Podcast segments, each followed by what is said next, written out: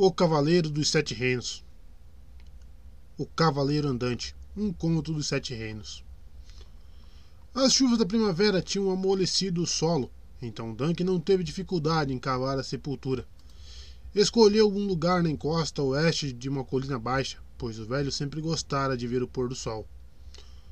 Outro dia que se foi, suspirou. E quem sabe o que amanhã nos trará, hein, Dunk? Bem, um certo manhã trouxera chuvas que os deixaram ensopados até os ossos. O seguinte veio com ventos úmidos cortantes, e o próximo trouxe um resfriado. No quarto dia, o velho estava fraco demais para cavalgar, e agora se fora. Apenas alguns dias antes, o velho estava cantando enquanto cavalgavam. A velha canção sobre ir para a Vila Gaivota ver uma bela donzela. Mas em vez de Vila Gaivota, cantava sobre Valfreixo, até Valfreixo para ver a bela donzela, rei ru, rei ru. Duncan pensava com frieza, com tristeza enquanto cantava, enquanto cavava. Quando o buraco estava profundo bastante, ergueu o corpo do velho nos braços e o carregou até lá. O homem era pequeno e magro, despido da cota de malha, do elmo e do cinturão da espada, parecia não pesar mais do que um saco de folhas. Dunk era incrivelmente alto para sua idade, um garoto desajeitado, desgrenhado, de ossos grandes, de 16 ou 17 anos. Ninguém tinha muita certeza da idade correta. Que estava mais próximo dos dois metros do que da altura mediana e tinha apenas começado a ganhar corpo. O velho com frequência elogiava sua força. Sempre fora generoso nos elogios. Era tudo o que tinha para dar. Dunk colocou-o no fundo da cova e ficou parado sobre ele por algum tempo. O cheiro da chuva estava de novo no ar e sabia que devia fechar o buraco antes que a chuva começasse a cair. Mas era difícil jogar terra naquele velho rosto cansado. Devia ter um septão aqui para dizer algumas preces, mas ele só tem a mim. O velho ensinara a Dunk tudo o que sabia sobre espadas, escudos e lanças, mas nunca fora muito bom em ensinar palavras. Eu deixaria a sua espada, mas ela vai enferrujar no solo, disse por fim, como se estivesse se desculpando. Os deuses lhe darão uma nova, imagino. Gostaria que não estivesse morrido, Sir. Fez uma pausa, inseguro do que mais precisava ser dito. Não conhecia prece alguma, nenhuma inteira, pelo menos. O velho nunca fora muito de rezar. Foi um cavaleiro de verdade, e nunca me bateu quando não mereci, finalmente conseguiu dizer. Exceto, exceto aquela vez na Lagoa da Donzela. Foi o garoto da estalagem que comeu a torta que a viúva fez, não eu. Eu disse para você. Não importa agora. Que os deuses o guardem, Sir. Chutou um pouco de terra no buraco e então começou a enchê-lo metodicamente, sem olhar para a coisa no fundo. Ele teve uma longa vida, Dunk pensou. Devia estar mais perto dos 60 do que dos 50 anos. E quantos homens podem dizer isso? Pelo menos vivera para ver outra primavera. O sol descia no oeste quando alimentou os cavalos. Eram três. Seu castrado, de costas arqueadas, o palafrém do velho e Trovão, seu cavalo de guerra, que agora era cavalgado apenas em torneios e batalhas. O grande garanhão castanho não era tão ágil quanto antes, mas ainda tinha olhos brilhantes e um temperamento violento. E era mais velhoso do que tudo o que Duncan possuía. Se houvesse esse trovão e a velha, e a velha castanha, e as celas e os estribos, também poderia ficar com prata suficiente para. Dunk, Dunk franziu o senho. A única vida que conhecia era de um cavaleiro andante, cavalgando de fortaleza em fortaleza, aceitando o trabalho desse e daquele senhor, lutando suas batalhas e comendo em seus salões até que a guerra acabava e estão seguindo em frente. Também havia torneios de tempos em tempos, embora com menos frequência, e ele sabia que alguns cavaleiros andantes viravam ladrões durante invernos improdutivos, embora o velho nunca tivesse feito. Eu podia encontrar outro cavaleiro andante que precisasse de um escudeiro para cuidar dos animais e limpar sua cota de malha, pensou. Ou podia ir para alguma cidade, como Landesporto ou Porto Real, e me juntar à patrulha da cidade. Ou então. empilhar as coisas do velho sob um carvalho, a bolsa de tecido continha três veados de prata, 19 moedas de cobre e uma granada lascada. Como a maioria dos cavaleiros andantes, a maior parte de sua riqueza material foi investida em cavalos e armas. Dunk possuía agora uma cota de malha da qual tirara a ferrugem, a ferrugem mil vezes. Um meio elmo de ferro com um protetor nasal largo e um amassado na têmpora esquerda. um cinturão de espada de couro marrom rachado e uma espada longa com bainha de lã e couro, um punhal, uma navalha, uma pedra de amolar, grevas e gorjal, uma lança de guerra de madeira de freixo torneada de dois metros, com uma cruel ponta de ferro e um escudo de carvalho com uma borda de metal cheia de marcas e ostentando o brasão de Sir Arlan de St. Arbor. Um cálice alado prateado sobre marrom. Dunk olhou para o escudo, pegou o cinturão da espada e olhou novamente para o escudo. O cinto era feito para os quadris estreitos do velho. Nunca serviria em Dunk, nem a cota de malha. Ele amarrou a bainha em uma corda de cânhamo, prendeu ao redor da cintura e desembanhou a espada longa. A lâmina era reta e pesada, de bom aço forjado em castelo. O punho de couro macio enrolado em madeira, o botão em uma pedra negra lisa e polida. Simples como era, a espada ficava bem em sua mão. E Dunk sabia o quanto era afiada por ter trabalhado nela com a pedra de amolar e olhado muitas noites antes de dormir. Se ajusta ao meu punho tão bem quanto sempre se ajustou ao dele, pensou consigo mesmo. E há um torneio na campina de Valfreixo. Passo Manso tinha uma marcha mais suave do que a velha castanha, mas mesmo assim, Dunk estava dolorido e cansado quando vislumbrou a estalagem adiante. Um edifício alto de madeira e argamassa ao lado de um córrego. A cálida luz amarela que jorrava das janelas parecia tão convidativa que não conseguia, não conseguiu seguir em frente. Tenho três moedas de prata, disse para si mesmo, o suficiente para uma boa refeição e tanta cerveja quanto eu puder beber. Enquanto desmontava, um garoto nu saiu pingando do córrego e começou a se secar com uma capa de tecido grosseiro marrom. Você, cavela... Você é o cavalariço? Dunk perguntou para ele. O menino não parecia ter mais do que oito ou nove anos, uma coisinha magrela com o rosto descorado, os pés descalços cobertos de lama até a altura do tornozelo. O cabelo era a coisa mais estranha nele. Não tinha nenhum. Quero que meu palafrém seja escovado e a veia para os três. Pode cuidar deles? O menino olhou para ele com audácia. Poderia, se eu quisesse. Dunk franziu o senho. Não aceitarei isso. Sou um cavaleiro. Farei com que entenda isso. Você não parece um cavaleiro. Todos os cavaleiros parecem iguais? Não, mas também não parecem com você. O cirão da sua espada, o cinturão de sua espada é feito de corda. Desde que segure minha bainha serve. Agora cuide dos meus cavalos. Eu lhe daria um cobre se cuidar bem deles, e um tapa na orelha se não o fizer. Não esperou para ver como o cavalariço reagiria àquilo. Deu as costas e empurrou a porta com o ombro. Naquela hora, esperava que a estalagem estivesse cheia, mas a sala comum estava quase vazia. Um jovem fidalgo em um elegante manto adamascado estava desacordado em uma das mesas, roncando levemente uma poça de vinho derramado. Além dele, não havia mais ninguém. Dunk olhou ao redor inseguro até que uma mulher robusta, baixa e pálida saiu da cozinha e disse: Sente-se onde, sente onde quiser. É cerveja que deseja ou comida? Ambos. Dunk pegou uma cadeira perto da janela, bem longe do homem adormecido. Há um bom cordeiro assado com uma crosta de ervas e alguns patos que meu filho caçou. O que prefere? Ele não comia uma estalagem havia seis meses ou mais. Ambos. A mulher gargalhou. Bem, você é grande o bastante para isso. Encheu uma caneca de cerveja e trouxe até a mesa dele. Vai querer um quarto para a noite também? Não.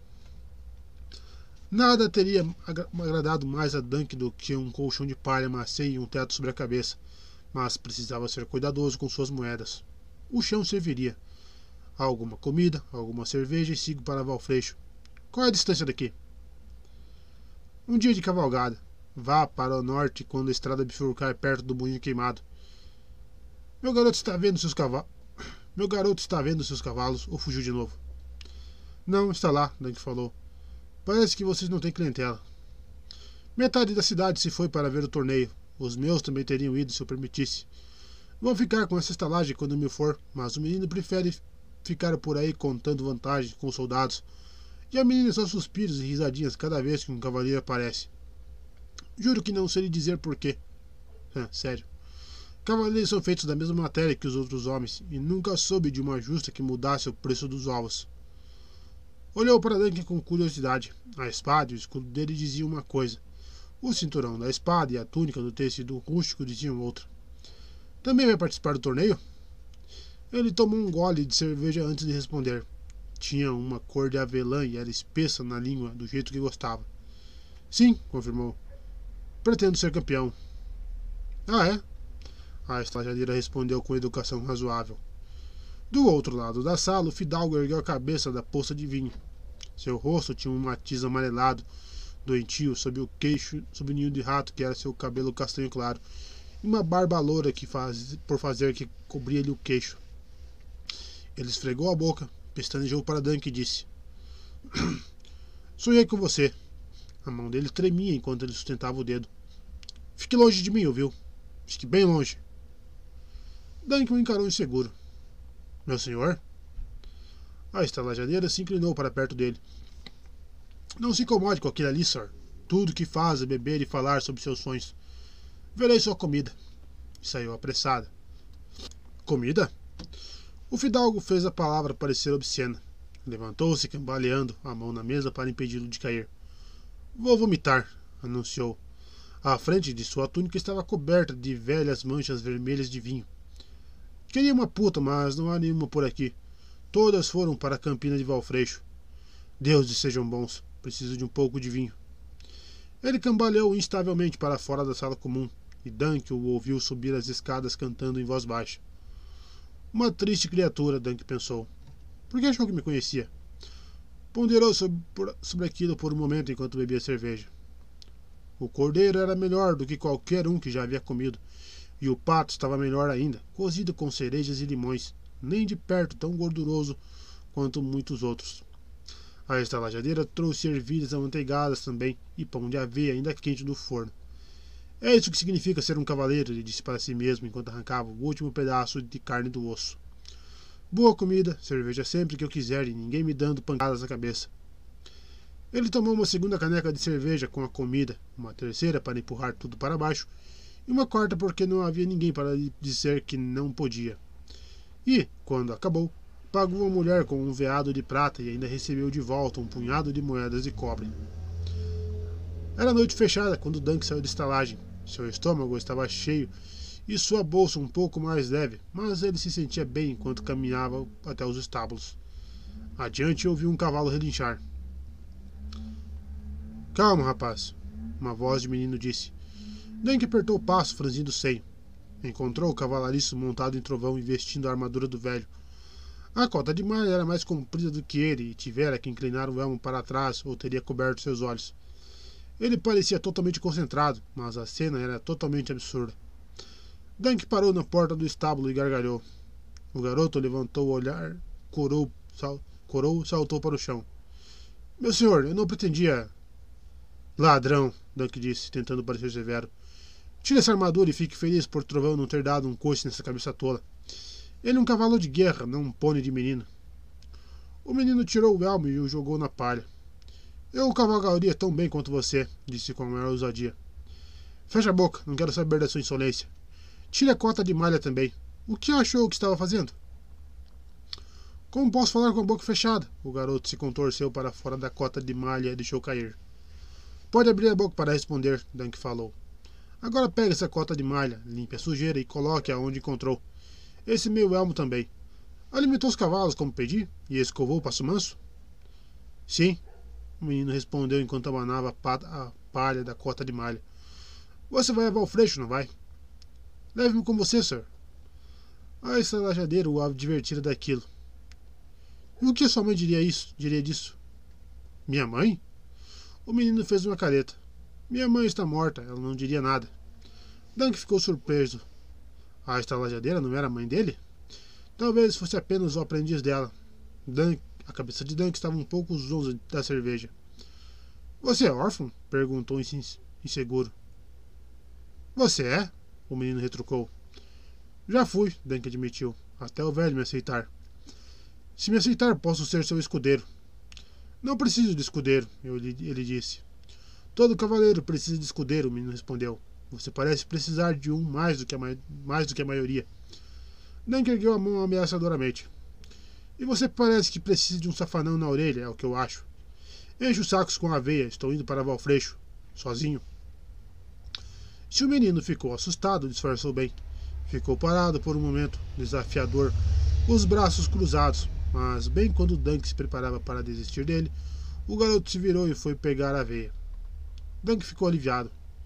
Uma pena que eu não possa, mas ele tem uma vida boa aqui na estalagem, melhor do que a que teria como escudeiro de um cavaleiro andante. Levá-lo não seria gentileza alguma. No entanto, ele ainda podia sentir o desapontamento do menino. Enquanto montava passo manso e pegava a rédea do trovão, Duncan decidiu que uma moeda de cobre poderia alegrá-lo. Aqui, garoto, pela sua ajuda. Jogou a moeda para ele com um sorriso, mas o cavalariço não fez tentativa alguma para pegá-la. A moeda caiu na terra entre seus pés descalços e foi ali que ele a deixou. Ele vai pegá-la assim que eu me for, Duncan disse para si mesmo. Virou para frente e cavalgou para fora da estalagem, levando os outros dois cavalos. As árvores estavam brilhantes como a luz da lua, e o céu estava sem nuvens, salpicado de estrelas. Mesmo assim, enquanto seguia a estrada abaixo, podia sentir o cavalariço encarando suas costas, mal-humorado e silencioso. As sombras da tarde estavam ficando mais compridas quando Dunk puxou as rédeas do cavalo na borda da ampla campina de Valfreixo. Sessenta pavilhões estavam erguidos no campo gramado. Alguns eram pequenos, outros grandes. Alguns quadrados, outros redondos. Alguns eram de lona, outros de linho ou de seda, mas todos eram de cores vivas, com longos estandartes voaçando nos mastros centrais, mais coloridos do que um campo de flores silvestres, com vermelhos fortes, amarelos solares, incontáveis tons de verde e azul, negros profundos, cinza e púrpura. O velho havia cavalgado com alguns daqueles cavaleiros. Outros, Dunk conhecia das histórias contadas nas salas comuns e ao redor das fogueiras dos acampamentos. Embora nunca tivesse aprendido a mágica de ler e escrever, o velho fora implacável para lhe ensinar heráldica, testando seus conhecimentos com frequência enquanto viajavam. Os rouxinóis pertenciam a Lord Caron da Marca, tão habilidoso com a harpa vertical quanto com uma lança. O veado coroado era de Sir Lionel Baratheon, o Tempestade Risonha. Duncan localizou o Caçador dos Tarly, o Relâmpago Púrpura da Casa Dondarion, a Maçã Vermelha dos Fossway. Ali rugia o Leão dos Lannister, ouro sobre carmesim, e lá estava a tartaruga marinha verde escura dos Estermont, nadando em fundo verde claro.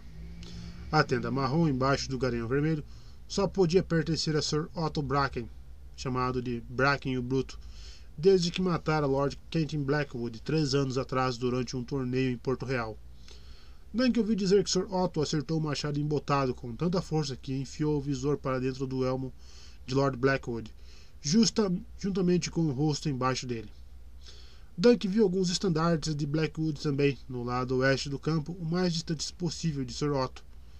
Marbrand, Malister, Cargill, Westerling, Swan, Mullendorn, Hightower, Florent, Frey, Penrose, Stockworth, Derry, Paring, Wild.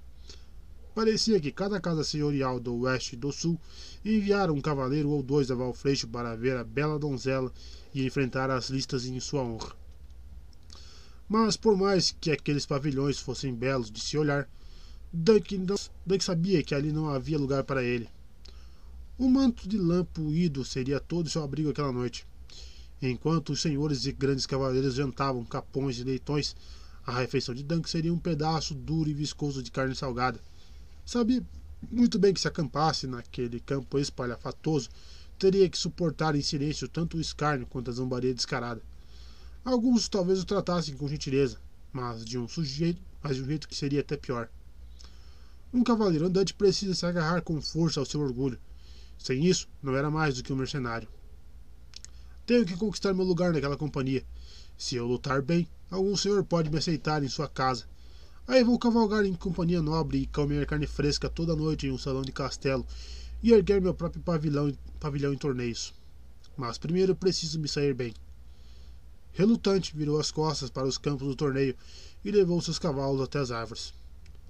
Nos arredores do grande campo, a quase um quilômetro da vila e do castelo, encontrou um lugar onde uma curva no riacho formava uma lagoa profunda. Um juncal denso crescia na margem e um grande, um grande olmo frondoso se destacava acima de tudo.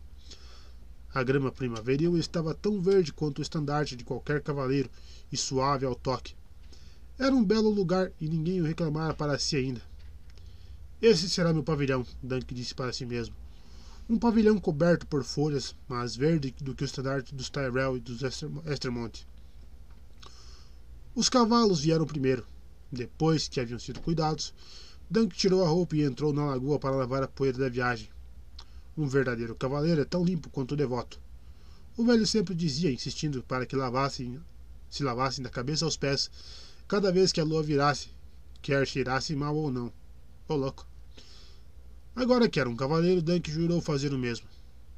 Sentou-se nu sob o olmo enquanto se secava, desfrutando o calor do ar de primavera na pele enquanto observava uma libélula que se movia preguiçosamente entre os juncos. Em alguns lugares é chamada mosca-dragão. Por que tem esse nome? Ele se perguntou. Não se parece nada com um dragão. Não que Dunk já tivesse visto um dragão, mas o velho já. Dunk ouvia a história meia centena de vezes. Como Sir Arlan era apenas um garotinho quando seu avô o levara a Porto Real, e como haviam visto ali o último dragão um ano antes de sua morte. Era uma fêmea verde, pequena e atrofiada, as asas mirradas.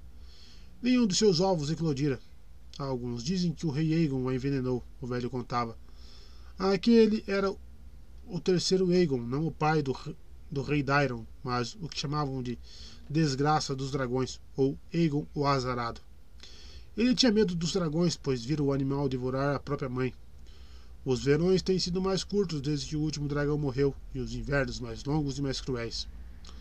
O ar começou a esfriar conforme mergulhava abaixo das copas das árvores. Quando Duncan sentiu arrepios nos braços, bateu a túnica e a calça contra o tronco do homo para tirar o grosso da sujeira e vestiu-as novamente. Na manhã seguinte, procuraria o mestre dos jogos e escreveria seu nome. Mas tinha outros assuntos de que precisava tratar naquela noite se quisesse ter esperança de lutar. Não precisava examinar seu reflexo na água para saber que não se parecia muito com um cavaleiro. Então colocou o escudo de Sir Arlan nas costas para exibir o brasão. Prendendo os cavalos, Duncan deixou-os apara... deixou aparando a densa relva verde sob o olmo enquanto se dirigia a pé para o local do torneio. Em épocas normais, o campo servia como pastagem comunitária para o povo da vila de Valfreixo, do outro lado do rio, mas agora estava transformada. Uma segunda vila nascera da noite para o dia, uma cidade de seda em vez de pedra, maior e mais bonita do que a irmã mais velha. Dúzias de comerciantes haviam erguido suas barracas ao longo do limite do campo, vendendo feltros e frutas, cintos e botas, peles e falcões, artefatos de barros, pedras preciosas, utensílios de peltre, temperos, penas e todo tipo de mercadorias. Malabaristas, titereiros e mágicos vagavam entre a multidão, exercitando seus ofícios assim como as putas e os punguistas. Nank mantinha uma mão cautelosa em suas moedas. Quando sentiu o cheiro de linguiça chiando sobre uma fogueira esfumaçada, sua boca se encheu de água. Comprou uma com uma moeda de cobre de sua bolsa e também uma caneca de cerveja para empurrá-la para baixo. Enquanto comia, viu um cavaleiro lutando contra um dragão, ambos de madeira pintada. A titereira que controlava o dragão também era bonita de se ver muito alta, com a pele cor de oliva e o cabelo negro de Dorne. Era esguia como uma lança, sem seios que pudessem ser notados. Mas Dunk gostou do seu rosto e do jeito como seus dedos faziam o dragão abocanhar e deslizar na ponta dos fios. Ele teria jogado um cobre para a garota se tivesse um para dar, mas nesse momento precisava de todas as suas moedas. Havia armeiros de entre comerciantes, como se esperava que houvesse. Um Tiroshi com uma barba azul bifurcada estava vendendo elmos ornamentados, coisas maravilhosas esculpidas em formas de aves e feras gravadas com ouro e prata. Em outro lugar encontrou um fabricante de espadas vendendo lâminas de aços, aço baratas pela rua, e outro cujo trabalho era muito melhor, mas não era uma espada que lhe faltava. O homem de que ele precisava estava no fundo da fileira com uma camiseta de cota de malha e um par de manoplas articuladas de aço exibido na mesa de sua frente. Dunk inspecionou-os de perto. Você faz um bom trabalho, disse. Não há melhor, um homem atarracado. O ferreiro não tinha mais do que um metro e meio de altura, ainda que fosse tão largo quanto Dunk nos peitos e nos braços. Tinha uma barba negra, mãos imensas e nenhum traço de humildade.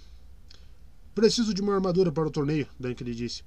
Uma boa cota de malha com gorjal, grevas e elmo. O meio-elmo do velho cabia ali na cabeça, mas ele queria mais uma proteção para o rosto do que uma simples proteção nasal podia proporcionar. O armeiro olhou de cima para o olhou de cima a baixo. Você é dos grandes, mas já fiz armaduras para maiores. Saiu de trás da mesa. Ajoelhe, quero medir seus ombros. Sim. E esse pescoço grosso? Dunk se ajoelhou. O armeiro esticou uma tira de couro cru com os nós ao longo de seus ombros, grunhiu, passou a tira em volta de sua garganta, grunhiu de novo.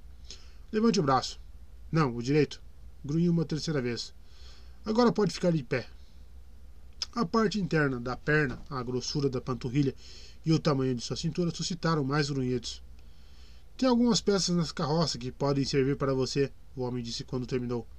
Nada enfeitado com ouro ou prata, veja bem, apenas bom aço, forte e simples. Faço elmos que parecem elmos, não porcos alados ou frutas estrangeiras estranhas, mas os meus servirão melhor se levar um golpe de lança no rosto. É tudo o que quero. Dunk falou. Quanto custa? Oitocentos veados, porque hoje estou bondoso. Oitocentos veados? Era mais do que ele esperava. Eu, eu podia trocar uma armadura velha, feita para um homem menor. Um meio elmo, uma cota de malha. Parte de aço vende apenas seu próprio trabalho, o homem declarou.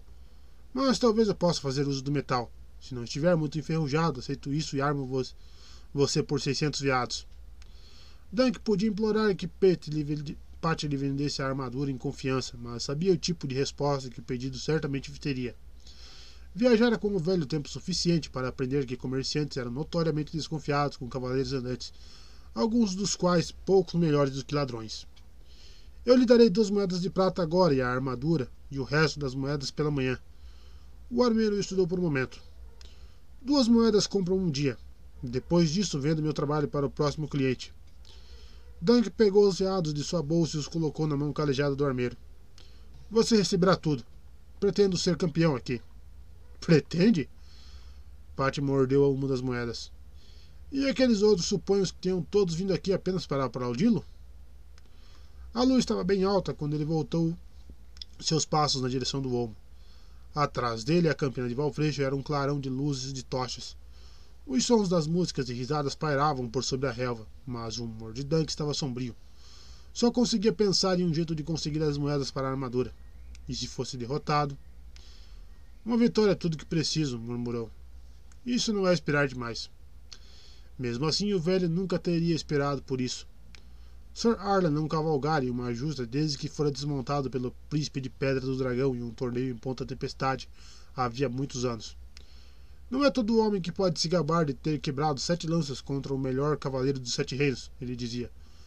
Nunca poderia esperar fazer algo melhor. Então por que tentar? Dunk suspeitava que a idade de Sir Arlan tinha mais a ver com isso do que o príncipe de Pedra do Dragão, mas nunca ousara dizer nada. O velho tinha seu orgulho, mesmo no fim. Sou rápido e forte, ele sempre dizia. O que era verdade para ele não precisar. O que era verdade para ele não precisa ser verdade para mim, Dunk disse para si mesmo teimosamente.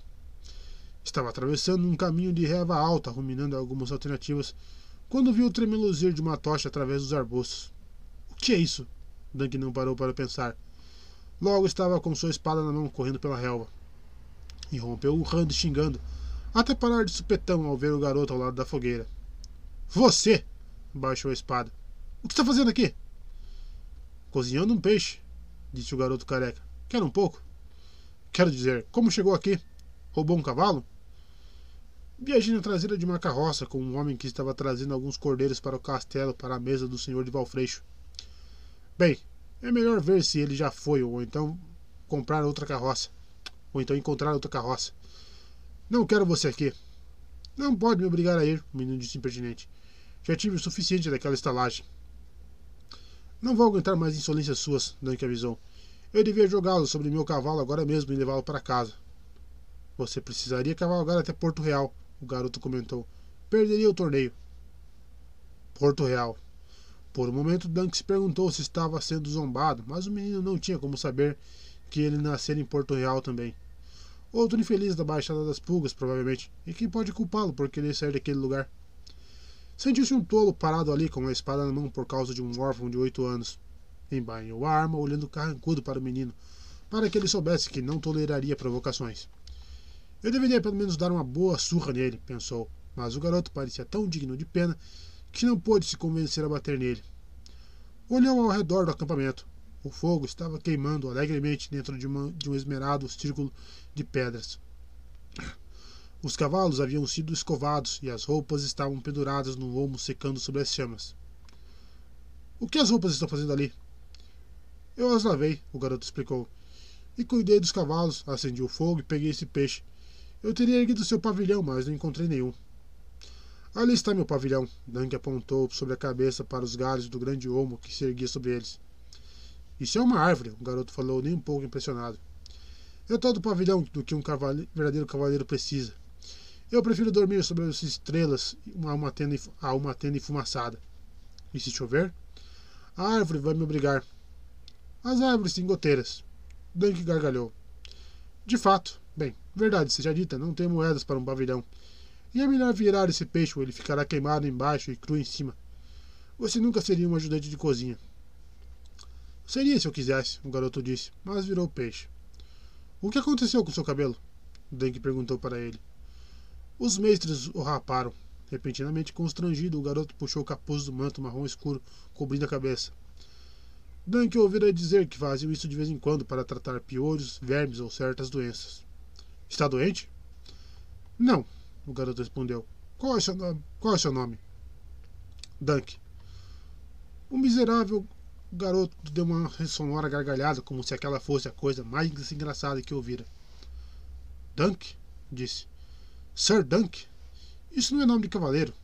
É diminutivo de Duncan? Era. O velho, o velho chamava simplesmente de Duncan desde que era capaz de se lembrar, e ele, se não, ele não se lembrava muito de, de sua vida antes. Duncan, sim, confirmou. Sir Duncan de.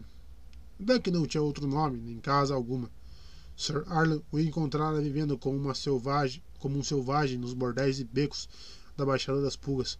Nunca conhecera seu pai ou sua mãe. O que diria? Sir Duncan da Baixada das Pulgas? Não soaria muito cavalheiresco. Poderia usar Centarbor, mas e se lhe perguntasse onde era? Duncan nunca tivesse em Centarbor, nem o velho falara muito sobre o lugar. Franziu o seio por um momento, então exclamou: Sir Duncan, o alto. Ele era alto, ninguém podia questionar isso, e soava poderoso. O pilantrinha não parecia pensar da mesma maneira. Nunca ouvi falar de nenhum Sr. Duncan o Alto. Por acaso você conhece todos os cavaleiros dos Sete Reinos? O menino olhou para ele com ousadia. Os bons. Sou tão bom quanto qualquer um. Depois do torneio, todos saberão disso. Você tem o um nome, ladrão? O menino hesitou. Egg, disse. Dunk não riu. A cabeça dele realmente parecia um, parece um ovo. Os garotinhos podem ser cruéis e os adultos também. Egg, disse. Eu devia lhe dar uma surra até sangrar e mandá-lo embora, mas a verdade é que não tenho pavilhão e tampouco tenho escudeiro. Se jurar fazer o que eu lhe disser, deixarei que me sirva durante o torneio. Depois disso, bem, veremos. Se eu decidir que vale a pena manter você, terá roupas no corpo e comida na barriga. As roupas podem ser de tecido grosso e a comida, carne salgada e peixe salgado, e talvez um pouco de carne de veado de vez em quando, onde não houver guardas da floresta por perto, mas não passará fome. E prometo não bater em você a menos que mereça. Egg sorriu. Sim, meu senhor. Sir, Duncan corrigiu. Duncan corrigiu. Eu sou apenas um cavaleiro andante. Ele se perguntou se o velho estava olhando por ele. Eu ensinarei a ele as artes da batalha da mesma forma que me ensinou, Sir. Parece um rapaz apto. Talvez um dia eu possa torná-lo um cavaleiro. O peixe ainda estava um pouco cru por dentro quando comeram, e o menino não removera todas as espinhas. Mas mesmo assim o sabor era muitíssimo melhor do que a da carne salgada dura. Egg logo adormeceu ao lado da fogueira que apagava. Dunk deitou de costas perto dele, as grandes mãos atrás da cabeça, olhando para o céu noturno. Podia ouvir a música distante que vinha do, do terreno do torneio, a quase um quilômetro de distância. As estrelas estavam por todo lado, milhares e milhares delas. Uma caiu enquanto ele observava. Um risco verde brilhante que cintilou através das trevas e desapareceu. Uma estrela cadente traz a sorte para quem a vê, Dunk pensou. Mas os demais estão nos pavilhões agora, encarando a sede em vez do céu. Então a sorte é minha, é só minha. De manhã despertou com o som de um galo cantando. Egg ainda estava ali, enrolado embaixo do segundo melhor manto do velho. Bem, o garoto não fugiu durante a noite. É um começo. Cutucou-o com o pé para que despertasse. De pé, há trabalho a fazer. O menino até que se levantou rápido, esfregando os olhos. Ajude-me a selar passo manso, lhe disse. E quanto ao desjejum? Temos carne salgada, depois que terminarmos. Eu preferia. Eu preferiria. Eu preferia comer o cavalo, Egg falou. Sir. Vai comer meu punho se não fizer o que lhe digo. Pega as escovas. Estão no alforge. Sim, esse mesmo. Escovaram juntos o pelo cor de canela do palafrei, colocaram a melhor cela de Sir Arlan no dorso do animal e prenderam bem. Egg era um bom trabalhador quando queria, Dunk percebeu. Espero ficar fora a maior parte do dia, disse para o garoto enquanto montava. Fique aqui e deixe o acampamento em ordem. Assegure-se de que outros ladrões não venham meter o nariz aqui. Posso ficar com uma espada para espantá-los? Egg perguntou. O garoto tinha olhos azuis, Dunk notou, muitos escuros, quase púrpura. De algum modo, a cabeça careca fazia-os parecer ainda maiores. Não, Dunk respondeu. Um punhal bastante. E é melhor estar aqui quando eu voltar, ouviu? Roube-me, fuja, e eu que o caçarei.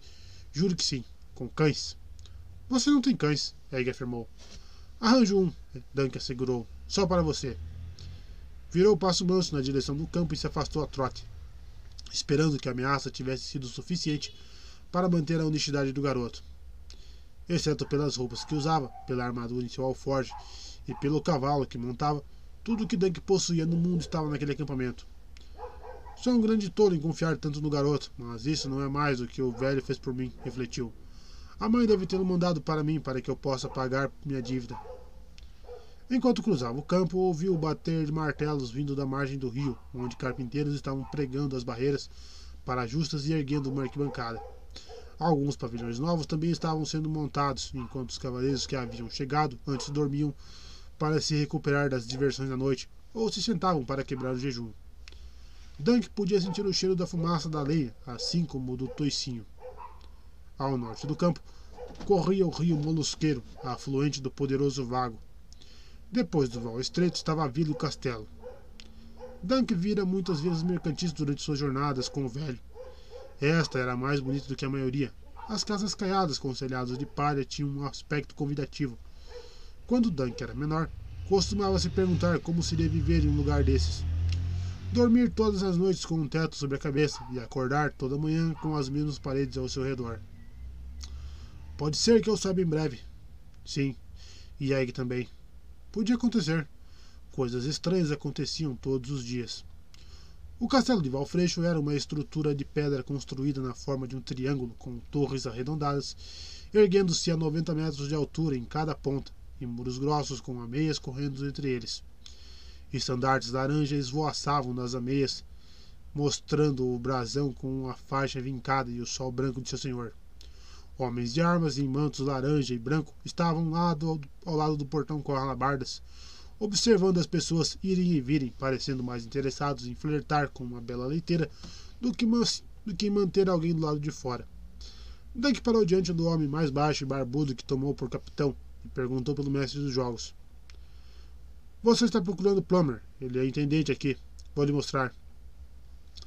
No pátio, um cavalarista ficou com passo manso. Dunk pendurou o escudo desgastado de Sir Arlan no ombro e seguiu o capitão da guarda até o fundo dos estábulos e depois até uma torre construída em, em um ângulo da muralha exterior. Degraus de pedra íngreme levavam ao Adarve.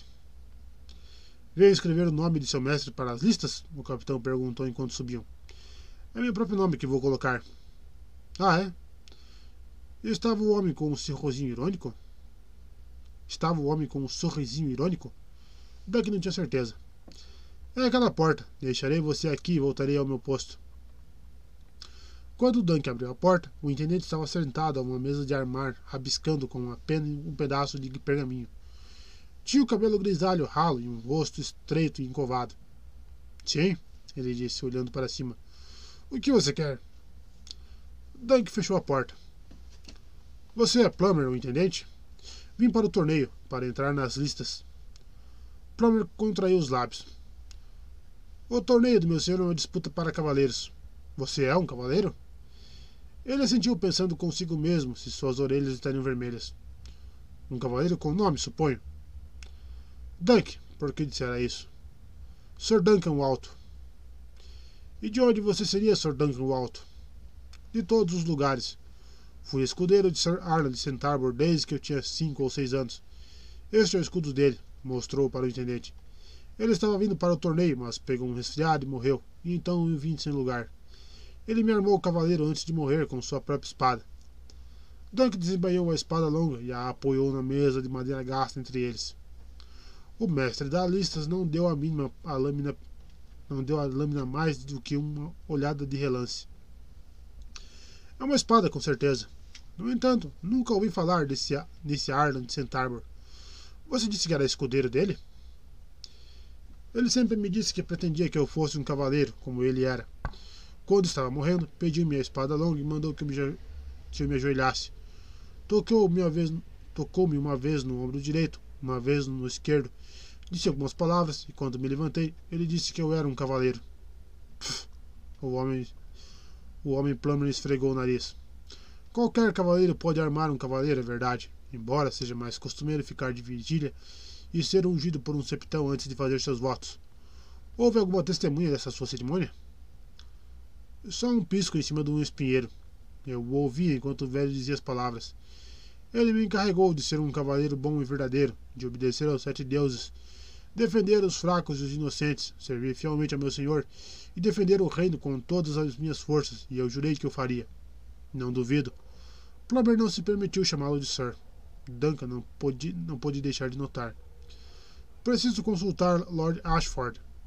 Você ou seu antigo mestre eram conhecidos de alguns dos bons cavaleiros aqui reunidos? Dunk pensou por um momento.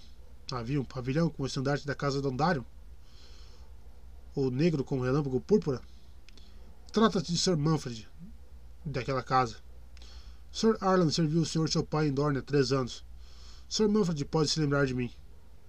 Eu aconselho a falar com ele. Se ele atestar sua identidade, Traga-o aqui com você amanhã, neste mesmo horário. Como quiser, senhor. Ele se dirigiu para a porta. Sr. Duncan, o intendente chamou. Duncan se virou. Está ciente de que aqueles que são derrotados em torneios perdem as armas, a armadura e o cavalo para os vitoriosos e de que é necessário o resgate para tê-los de volta? O homem disse. Eu sei. E tem moedas para, res... para pagar o resgate? Agora ele sabia que suas orelhas estavam vermelhas. Não vou precisar de moedas, disse, rezando para que fosse verdade. Tudo de que preciso é uma vitória. Se eu ganhar minha primeira disputa, terei o cavalo e a armadura do perdedor ou seu ouro, e poderei aguentar uma derrota.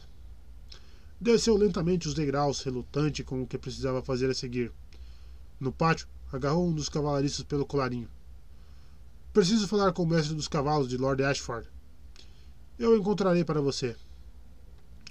Os estábulos estavam frescos e escuros. Um garanhão cinzento indisciplinado tentou mordê-lo quando passou por ele, mas Passo Manso só relinchou baixinho e encostou o focinho na mão de Duck quando ele a levou até sua cabeça. Você é uma boa garota, não é? murmurou. O velho sempre dizia que um cavaleiro nunca deve amar um cavalo, já que era provável que alguns morreriam sob sua cela, mas nunca seguiu o próprio conselho. Dunk, com frequência, o via gastar o último cobre em uma maçã para a velha castanha, ou um punhado de aveia para Passo Manso e Trovão.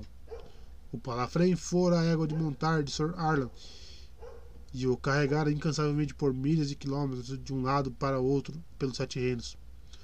Dunk sentia como se estivesse traindo uma velha amiga, mas que escolha tinha? Castanha era velha demais para valer alguma coisa. Trovão iria levá-lo às listas. Algum tempo passou antes que o mestre dos cavalos se dignasse a aparecer. Enquanto esperava, Nank ouviu o retumbar de trompetes das muralhas de uma voz no pátio. Curioso, levou o passo manso pela porta do estábulo para ver o que estava acontecendo. Um grande grupo de cavaleiros e arqueiros montados entrava pelos portões. Uma centena de homens, no mínimo. Cavalgando alguns dos cavalos mais esplêndidos que Dunk já vira. Algum grande senhor está chegando. Agarrou o braço de um cavalariço que passava correndo. Quem são eles? O menino olhou para ele com estranheza. Não vê os, não vê os estandartes? Não vê os estandartes? puxou o braço para se libertar e saiu desesperada. Os estandartes. Quando Dunk virou a cabeça, uma rajada de vento ergueu a seda negra da flâmula no alto de uma vara alta. E o feroz dragão de três cabeças da casa Targaryen apareci, pareceu abrir as asas, soltando fogo escarlate. O porte-estandarte era um cavaleiro alto, vestido com uma armadura de escamas brancas entalhadas em ouro e um manto branco puro fluindo dos ombros. Dois dos outros cavaleiros também estavam armados de branco da cabeça aos pés. Cavaleiros da Guarda Real com o estandarte do rei. Não era de estranhar que Lord Ashford e seus filhos saíssem correndo pelas portas da fortaleza, e a bela donzela também, uma garota baixa com cabelos louros e o rosto rosado redondo. Ela não me parece tão bela, Dunk pensou. A garota titereira é mais bonita. Garoto, largue esse pangaré e venha cuidar do meu cavalo. Um cavaleiro desmontara diante dos estábulos. Ele está falando comigo, Dunk percebeu. Não sou um cavalariço, senhor. Não é esperto bastante para isso? O interlocutor usava um manto negro debruado de cetim escarlate, mas por baixo seu traje era resplandecente como uma chama, todo vermelho, amarelo e dourado. Magro impertigado como uma adaga, ainda que de altura mediana, Devia ter quase, quase a mesma idade de Dunk. Cachos de cabelo louro prateado emolduravam um rosto esculpido e imperioso. Testa alta e maçãs do rosto pronunciadas, nariz afilado e uma pele clara e lisa sem, sem manchas. Seus olhos eram de um violeta profundo. Se não consegue cuidar de um cavalo, arranje-me algum vinho e uma prostituta bonita. Eu, senhor, não sou um criado tampouco. Tenho a honra de ser um cavaleiro. A cavalaria entrou em tristes dias, disse o príncipezinho. Mas então um dos cavalaristas apareceu correndo e ele se voltou para entregar as rédeas de seu palavrém, um esplêndido baio puro sangue. Dunk foi esquecido por um instante. Aliviado, entrou novamente nos estábulos para expirar pelo mestre dos cavalos. Já se sentia desconfortável o bastante perto dos senhores em seus pavilhões. Não tinha nada que falar com príncipes. Aquele belo jovem era um príncipe, não tinha dúvidas. Os Targaryen tinham o sangue da perdida Valíria, do outro lado do mar, e seus cabelos louro prateados e os olhos cor de violeta os diferenciavam dos homens comuns. Dunk sabia que o príncipe Baelor era mais velho, mas o jovem bem que podia ser um de seus filhos. Valar, que era com frequência chamado de jovem príncipe, para distingui-lo de seu pai. Ou Matares, príncipe ainda mais jovem, como o bobo da corte do velho Lord Swan o chamaram uma vez. Havia outros príncipezinhos também, os primos de Valar e Matares. O bom rei Dairon tinha quatro filhos adultos, três deles com seus próprios filhos. A linhagem dos reis dragões quase desaparecera durante a época de seu pai, mas era senso comum que Dairon II e seus filhos a tinham assegurado para sempre. Você, homem, perguntou por mim. Perguntou por mim?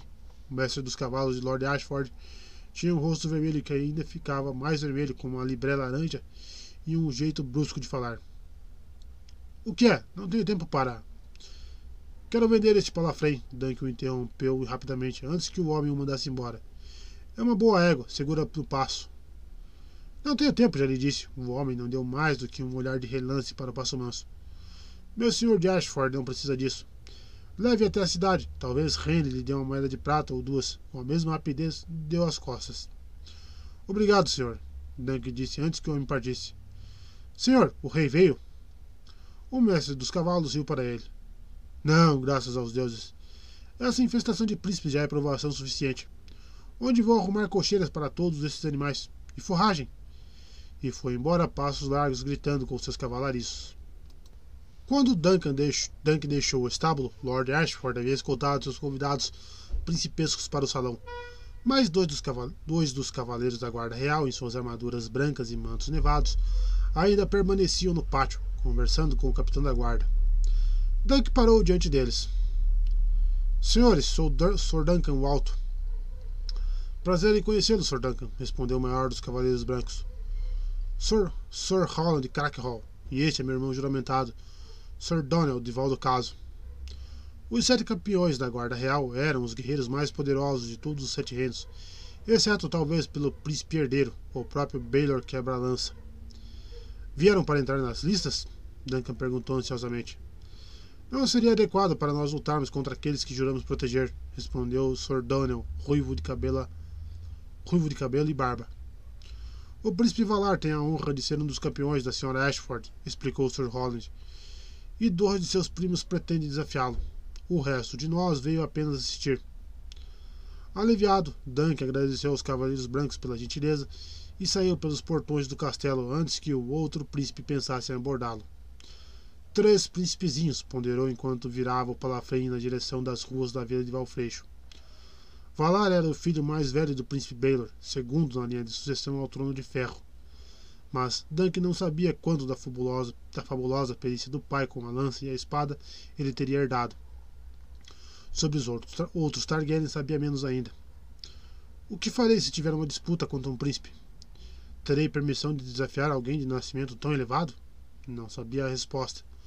O velho com frequência dizia que ele tinha a cabeça tão dura quanto a muralha de um castelo, mas só agora percebia isso. Rene gostou bastante da aparência de Passo Manso até ouvir Dunk dizer que queria vendê-la. Então tudo que o cocheiro conseguia ver nela eram defeitos. Ofereceu 300 moedas de prata. Dunk disse que precisava de 3 mil. Depois de muita discussão e impropérios, fecharam em 750 veados de prata.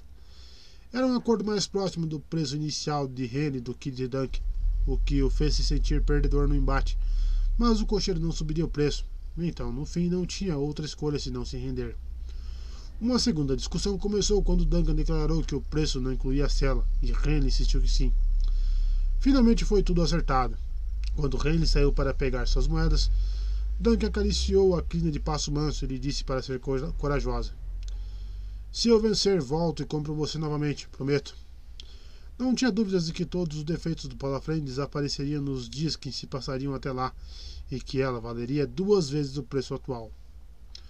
O cocheiro lhe deu três peças de ouro e o resto em prata. Dunk mordeu uma das moedas de ouro e sorriu. Nunca provara ouro antes, nem o e nem o manuseara. Dragões, o homem se referiu às moedas, uma vez que um dos lados era estampado com o dragão de três cabeças da casa Targaryen. O outro trazia o busto do rei. Duas das moedas que Henry lhe deu tinham o rosto do rei Dairon. O terceiro era, a terceira era mais antiga, bastante gasta e mostrava um homem diferente. O nome estava embaixo do busto, mas Dunk não conseguia ler. Via que um pouco de ouro fora raspado das bordas. Ele disse isso a Rene em voz alta. O cocheiro resmungou, mas lhe deu mais algumas moedas de prata e um punhado de cobres para compensar o peso. Dunk lhe devolveu algumas moedas e acenou com a cabeça na direção de Passo Manso. Isso é para ela, falou. Garanto que receba um pouco de aveia esta noite. E uma maçã também. Com o escudo no braço e a algibeira da velha armadura pendurada no ombro, Dunk saiu a pé pela rua, pelas ruas ensolaradas da vila de Valfreixo. O peso de todas aquelas moedas em sua bolsa o fazia se sentir estranho. Por um lado, quase tonto, e por outro, ansioso. O velho nunca confiara nele com mais de uma moeda ou duas por vez. Poderia viver um ano com essas moedas. E o que farei quando acabar? Vender trovão? Essa estrada terminaria na mendicância ou na vida no crime. Nunca mais terei essa chance. Preciso arriscar tudo. Quando voltou chapinhando pelo val para a margem sul do molusqueiro, a manhã estava quase no fim e o terreno do torneio ganhava vida mais uma vez. Os vendedores de vinho e os fabricantes de linguiças faziam um comércio animado. Um urso dançarino se movia ao som de música de seu mestre, enquanto um cantor interpretava O Urso e a Bela Donzela, artistas faziam malabarismos e os titereiros terminavam outra luta. Lembrou Sana, Dunk parou para ver o dragão de madeira ser morto, quando o boneco do cavaleiro cortou a cabeça do animal e a serragem vermelha se espalhou pela relva. Ele deu uma gargalhada alta e jogou dois cobres para a garota. Um pela noite passada, gritou. Ele apanhou, ela apanhou as moedas no ar e lhe devolveu o sorriso mais doce que já vira. É para mim que ela sorri ou para as moedas? Dunk nunca tivera como uma garota e elas o deixavam nervoso. Uma vez, há três anos, quando a bolsa do velho estava cheia depois de, uma, de meio ano de serviços para o cego Lord Florent, ele disse a Dunk que era hora de levá-lo a um bordel e torná-lo homem. Mas estava bêbado e, quando ficou sóbrio, não se lembrou do que dissera. Dunk ficara envergonhado demais para lembrá-lo. De qualquer modo, não tinha certeza se queria uma puta. Se não podia ter uma donzela bem nascida como um cavaleiro de verdade, queria uma que pelo menos gostasse mais dele do que sua prata. do que sua prata. Quer tomar uma caneca de cerveja? perguntou para titereira enquanto ela enfiava o sangue e serragem de volta no dragão. Comigo, quero dizer. Ou uma linguiça? Experimentei a linguiça na noite passada e estava boa. São feitas de porco, acho. Agradeço, senhor, mas tenho outro espetáculo. A garota se levantou e correu até a mesa da mulher dorneza gorda e feroz que manejava o cavaleiro, o cavaleiro fantoche, enquanto Dunk ficou ali parado, sentindo-se estúpido. No entanto, gostou do jeito como ela correu. Uma garota bonita e alta. Eu não teria que me ajoelhar para beijar essa aí. Ele, ele sabia como beijar. Uma taverneira lhe mostrara uma noite no Nesporto havia um ano. Mas era tão baixa que tivera que se sentar na mesa para alcançar os lábios dele. A lembrança fez suas olheiras queimarem, que grande tolo ele era. Era na justa que tinha de pensar, não em beijos. Os carpinteiros de Lord Ashford estavam caiando as, as barreiras de madeira acima da pintura que separariam os adversários. Dunk observou-os trabalhar por um tempo. Havia cinco pistas, dispostas de norte a sul para que nenhum dos competidores cavalgasse com o sol nos olhos. Uma arquibancada de três níveis fora fora erguida no lado oriental das listas, com uma cobertura laranja para proteger os olhos, para proteger os senhores e as senhoras, as senhoras da chuva e do sol. A maior parte se sentaria em bancos, mas quatro cadeiras de espaldar alto foram erguidas no centro da plataforma para Lord Ashford, a bela donzela e os príncipes visitantes. Na beira oriental do campo, um estafermo fora erguido e uma dúzia de cavaleiros o golpeava com suas lanças, fazendo o braço de madeira girar todas as vezes que o atingiu, que atingia um escudo maltratado suspenso em uma das pontas. Duncan observou Bracken, o bruto, atacar na sua vez, e em seguida Lord Caron da marca. Não monto tão bem como nenhum deles. Como nenhum deles, pensou inquieto. Por todos os lados, homens treinavam a pé, atirando-se uns contra os outros com espadas de madeira, enquanto seus escudeiros ficavam gritando conselhos irreverentes. Dunk viu um jovem atarracado tentando resistir a um cavaleiro musculoso que parecia ágil e rápido como um gato da montanha. Ambos tinham a maçã ver vermelha dos Fosway pintada nos escudos. Mas o do homem mais jovem, mas o do homem mais jovem logo foi cortado e quebrado em pedaços. Aqui está uma maçã que ainda não está madura, o mais velho disse enquanto acertava o elmo do outro. O Fosway mais jovem estava com hematomas e sangrando quando desistiu, mas seu adversário quase não ofegava. Levantou o visor, olhou ao redor e viu Dunk e disse: Você aí! Sim, você, o grandão. Cavaleiro do cálice alado. Está usando uma espada longa? É minha por direito, Dunk disse na defensiva. Sou o Sr. Duncan Walto. E eu sou o Sr. Stephen Fosway.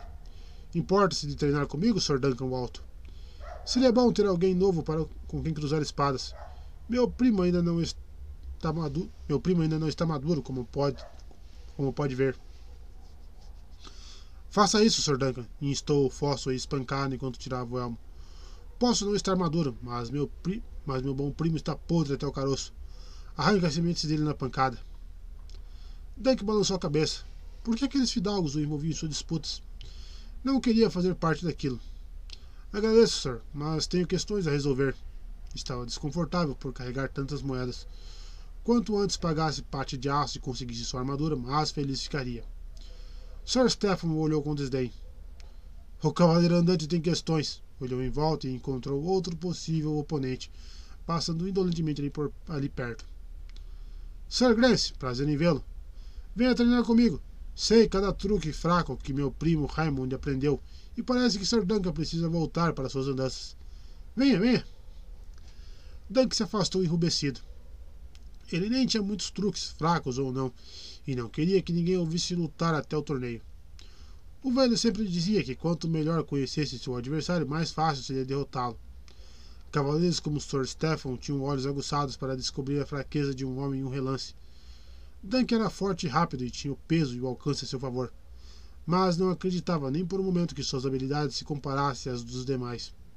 Sir Arlen lhe ensinara o melhor que podia, mas o velho nunca fora o melhor dos cavaleiros, nem quando jovem.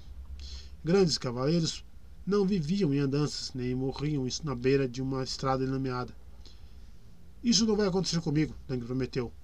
Vou mostrar que posso ser mais do que um cavaleiro andante. Sir Duncan, o fóssil mais jovem, correu para alcançá-lo. Eu não devia tê-lo incentivado a treinar com meu primo. Eu estava zangado com a arrogância dele. E você é tão grande que pensei que. Bem, foi errado de minha parte. Você não está de armadura. Ele teria quebrado sua mão se pudesse, ou um joelho. Ele gosta de espancar os homens no campo de treinamento para que estejam feridos e vulneráveis mais tarde, caso ele os encontre nas listas. Ele não quebrou você, não, mas eu sou do sangue dele, embora ele seja do ramo principal da macieira, como nunca cansa de me lembrar. Sou Raymond Fosway. Muito prazer. Você e seu primo vão combater no torneio? Ele vai, com certeza. Quanto a mim, gostaria de poder. Sou só um escudeiro por enquanto. Meu primo prometeu me armar cavaleiro, mas insiste que ainda não estou maduro. Raymond tinha o rosto quadrado, nariz achatado e cabelo curto e lanoso, mas seu sorriso era contagiante. Você tem uma aparência desafiadora, me parece. Pretende acertar o escudo. Pretende acertar o escudo de quem? Não faz diferença, Dunk falou. Aquilo era o que se esperava que dissesse, embora fizesse toda a diferença do mundo. Não vou entrar na lista até o terceiro dia. Até lá, alguns dos campeões já terão caído, sim, Raimund disse. Bem que o guerreiro sorria para você, Sir. E para você. Se ele é só um escudeiro, que direito, que direito tenho de ser um cavaleiro? Um de nós é um tolo. A prata na bolsa de Dunk tilintava a cada passo, mas ele poderia perder tudo em um piscar de olhos e sabia disso. Mesmo as regras do torneio trabalhavam contra ele, tornando muito improvável que viesse a enfrentar um adversário pouco experiente ou fraco. Havia uma dúzia de formatos diferentes que um torneio podia seguir, e de acordo com a vontade do senhor que organizava. Alguns eram batalhas simuladas entre equipes de cavaleiros, Outros eram selvagens, corpo combates corpo a corpo, nos quais a glória ficava para o último cavaleiro ficar em pé. Enquanto os combates individuais eram a regra, os pares eram alguns, algumas vezes determinados por sorteio, outras pelos mestres dos jogos.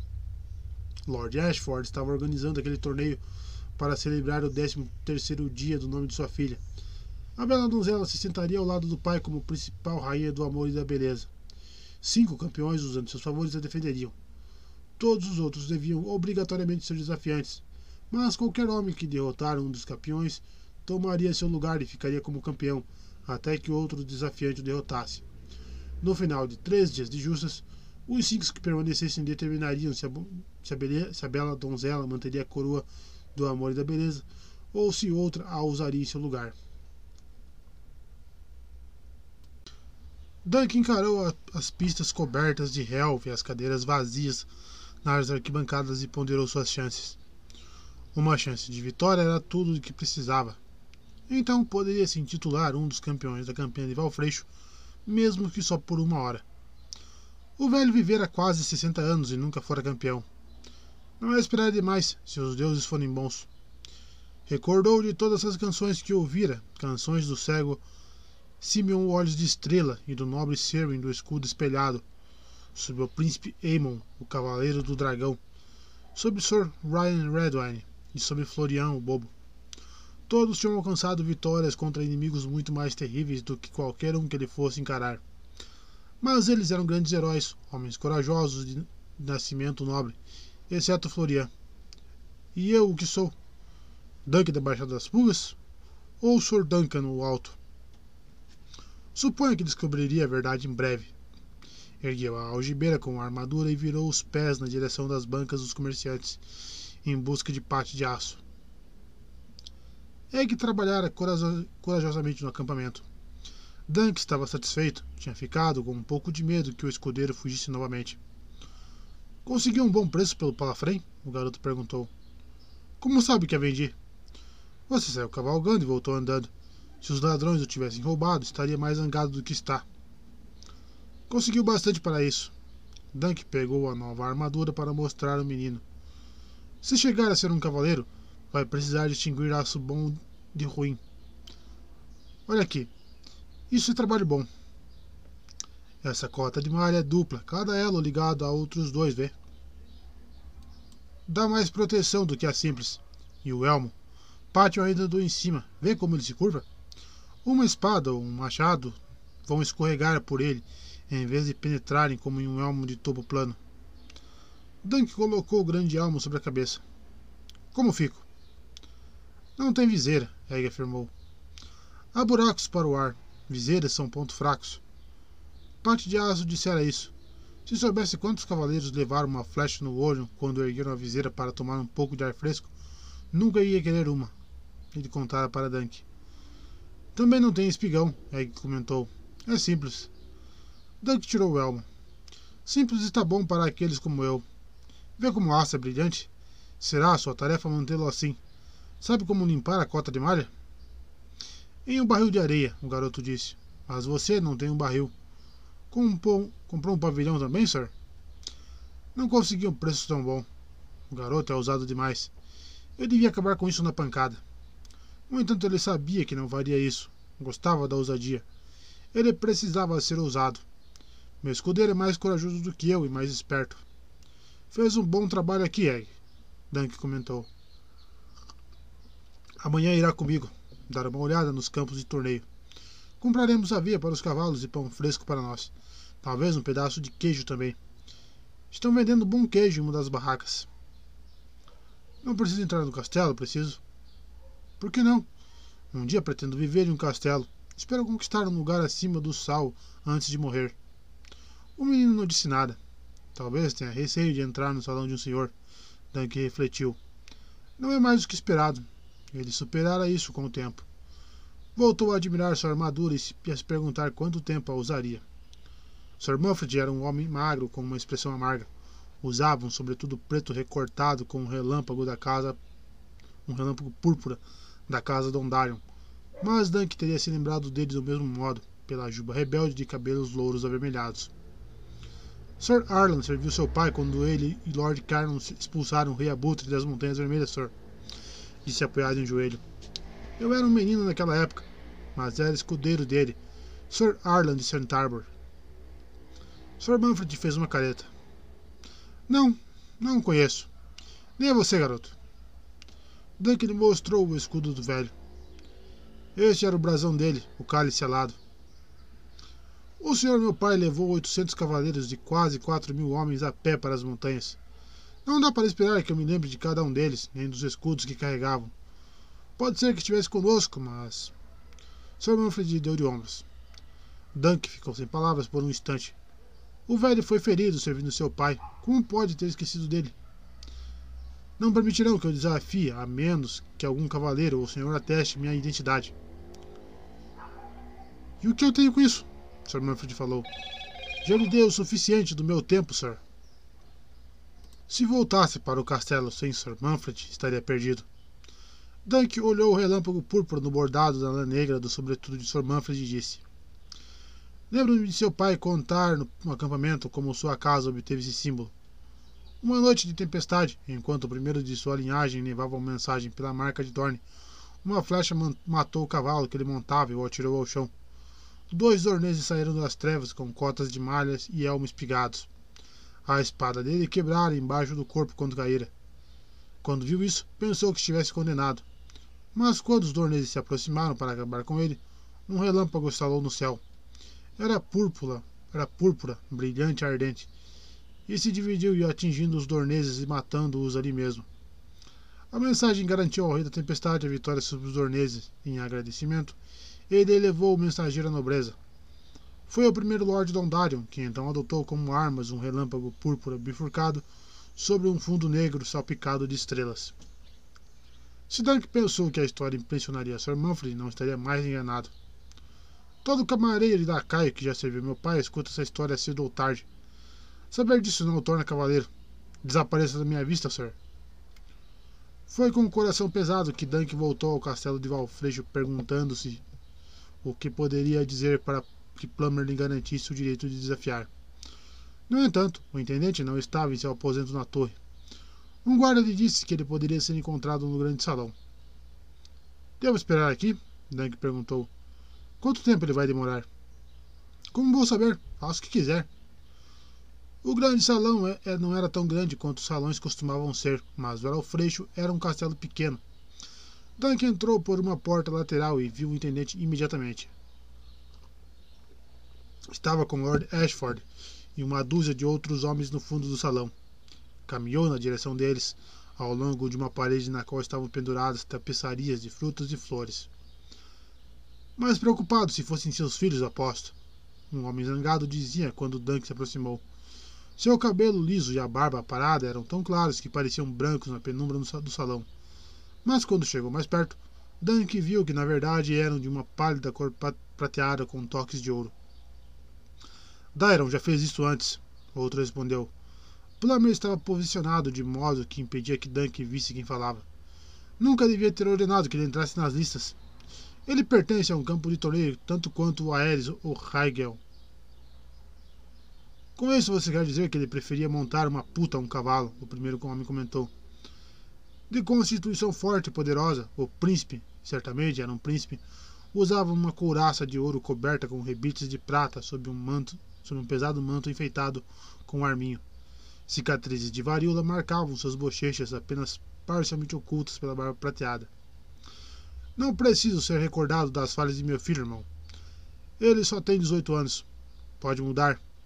Vai mudar, malditos sejam os deuses. Ou juro que mando matá-lo. Não seja tão idiota.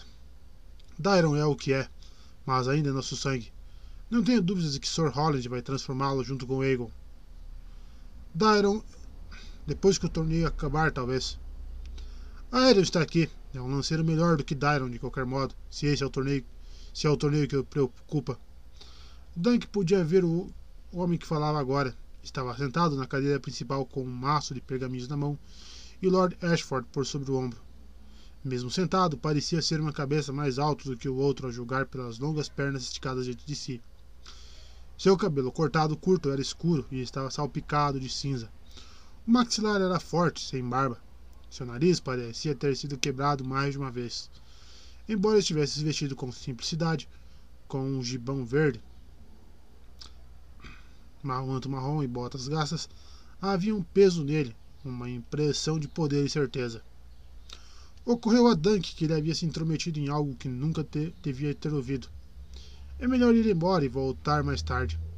Depois que terminarem, decidiu. Mas já era tarde demais. De repente, o príncipe com barba prateada reparou, reparou nele.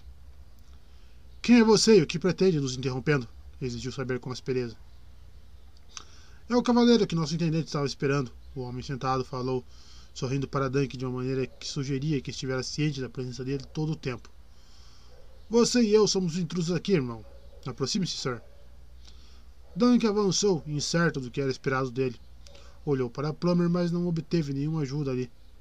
O intendente de cara encovada, que fora tão enérgico no dia anterior, agora estava em silêncio, estudando as pedras do chão.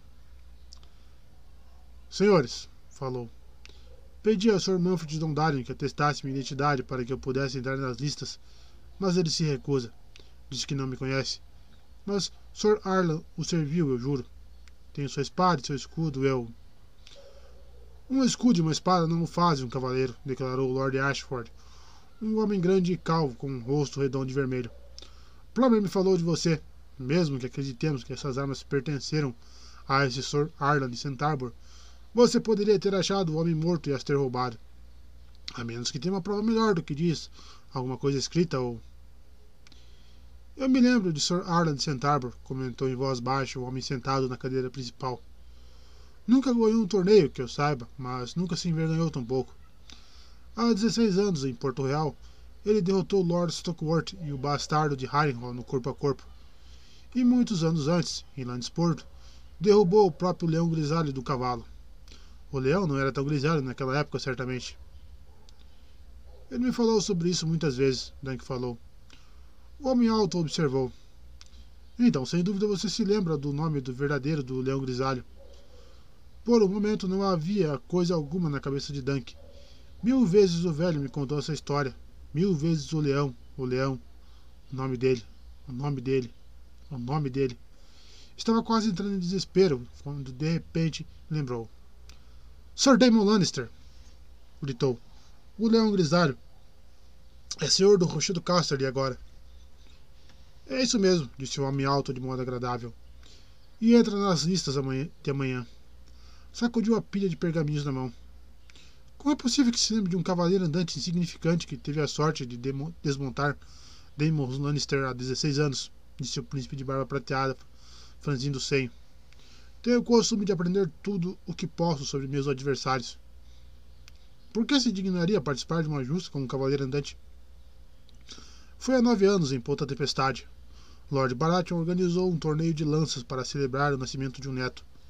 O sorteio fez de Sir Arla meu oponente no primeiro confronto. Quebramos quatro lanças antes que eu o derrubasse. Sete, insistiu Dunk. E isso foi contra o príncipe de Pedra do Dragão. Nem bem as palavras tinham saído e ele desejou não tê-las dito. Dunk o pateta cabeça dura como uma muralha de castelo. Ele podia ouvir o, o velho repreendendo. Pois assim foi. O príncipe, com o nariz quebrado, sorriu gentilmente. As histórias crescem ao serem contadas, eu sei. Não pense mal de seu velho mestre, mas receio que tenham sido apenas quatro lanças. Dunk ficou grato de o salão estar escuro. Sabia que suas orelhas estavam vermelhas. Meu senhor. Não, isso é errado também. Vossa Graça. Caiu de joelhos e abaixou a cabeça. Se diz que são quatro, não pretendi. Eu nunca. O velho Sr. Arlen costumava dizer que eu era tão cabeça dura quanto a muralha de castelo, e lento como um auroque. E forte como um auroque, pelo que posso ver, disse Baylor quebra-lança. Nenhuma ofensa foi feita, Sr. Levante-se. Doug ficou em pé, perguntando-se se devia manter a cabeça baixa ou se tinha permissão para olhar um príncipe no rosto. Estou falando com Baylor Targaryen, príncipe de Pedra do Dragão, mão do rei e herdeiro legítimo do trono de ferro de Aegon o Conquistador. O que um cavaleiro andante poderia ousar dizer uma pessoa dessas? Vou. Você lhe devolveu o cavalo e a armadura e não pediu resgate, me lembro. Gaguejou. O velho Sr. Arlan disse-me que você era a alma da cavalaria e que um dia os sete reinos estariam seguros em suas mãos. Rezo para que demore muitos anos ainda, o príncipe Baylor disse. Não, Dunk falou, horrorizado. Quase disse. Não quis dizer que o rei deveria morrer, mas se calou a tempo. Sinto muito, senhor. Vossa Graça, quero dizer. Muito depois se lembrou de que o homem atarracado com a barba prateada tinha se dirigido ao príncipe Baylor como irmão. Ele é sangue do dragão também. Que maldito idiota sou eu. Só podia ser o príncipe Maikar, o mais novo dos quatro filhos do rei Dairon. O príncipe Aedes era dado aos livros, e o príncipe Hegel era louco, dócil e doente. Nenhum deles cruzaria metade do reino para estar presente em um torneio, mas dizia-se que Maikar era um guerreiro formidável por mérito próprio, embora sempre à sombra de seu irmão mais velho. Deseja entrar nas listas, é isso? perguntou o príncipe Baylor. Essa decisão cabe ao mestre dos jogos, mas não vejo razão para negar sua participação. O intendente que inclinou a cabeça. Como queira, meu senhor. Dunk tentou balbuciar seus agradecimentos, mas o príncipe Maikar o interrompeu. Muito bem, senhor, você está grato. Agora saia daqui. Você precisa perdoar meu nobre irmão, sir, o príncipe Baylor falou. Dois de seus filhos se perderam no caminho para cá e ele teme por eles. As chuvas da primavera encheram muitos córregos, Dunk comentou. Talvez os príncipes estejam apenas atrasados. Não vim aqui para receber conselho de um cavaleiro andante, o príncipe Maikar declarou para seu irmão. Você pode ir, sir, o príncipe Baylor disse para Dunk sem nenhuma indelicadeza. Sim, meu senhor. Fez uma mesura com a cabeça e se virou. Mas, antes que pudesse se afastar, o príncipe o chamou. Sir, mais uma coisa. Você não é do sangue de Sr. Arden? Sim, senhor. Quero dizer, não, não sou. O príncipe fez um sinal com a cabeça na direção do escudo maltratado com o cálice alado desenhado. Pela lei, apenas filhos legítimos podem herdar o escudo de armas de um cavaleiro. Precisa encontrar um novo emblema, Sir. Um brasão que seja seu. Farei isso, Dunk assegurou. Obrigado novamente, Vossa Graça. Lutarei corajosamente, o senhor verá. Tão corajoso quanto Baylor quebra-lança, o velho dizia com frequência. Os vendedores de vinho e os fabricantes de linguiça estavam fazendo um comércio animado, e as putas perambulavam descaradamente entre as barracas e os pavilhões. Algumas eram bem bonitas, uma garota ruiva em particular. Duck não pôde deixar de olhar para os seios dela, o jeito como eles se moviam embaixo da roupa solta enquanto ela caminhava. Pensou na prata em sua bolsa. Eu podia tê-la se quisesse. Ela gostaria bastante do tilintar das minhas moedas. Eu poderia levá-la para meu acampamento e tê-la a noite toda se quisesse. Ele nunca se deitara com uma mulher e podia até morrer em sua primeira disputa. Torneios podiam ser perigosos, mas as putas podiam ser perigosas também. O velho lhe avisara a respeito. Ela poderia me roubar enquanto eu estivesse dormindo. E o que eu faria então? Quando a garota ruiva olhou por sobre o ombro para ele, Dunk negou com a cabeça e se afastou.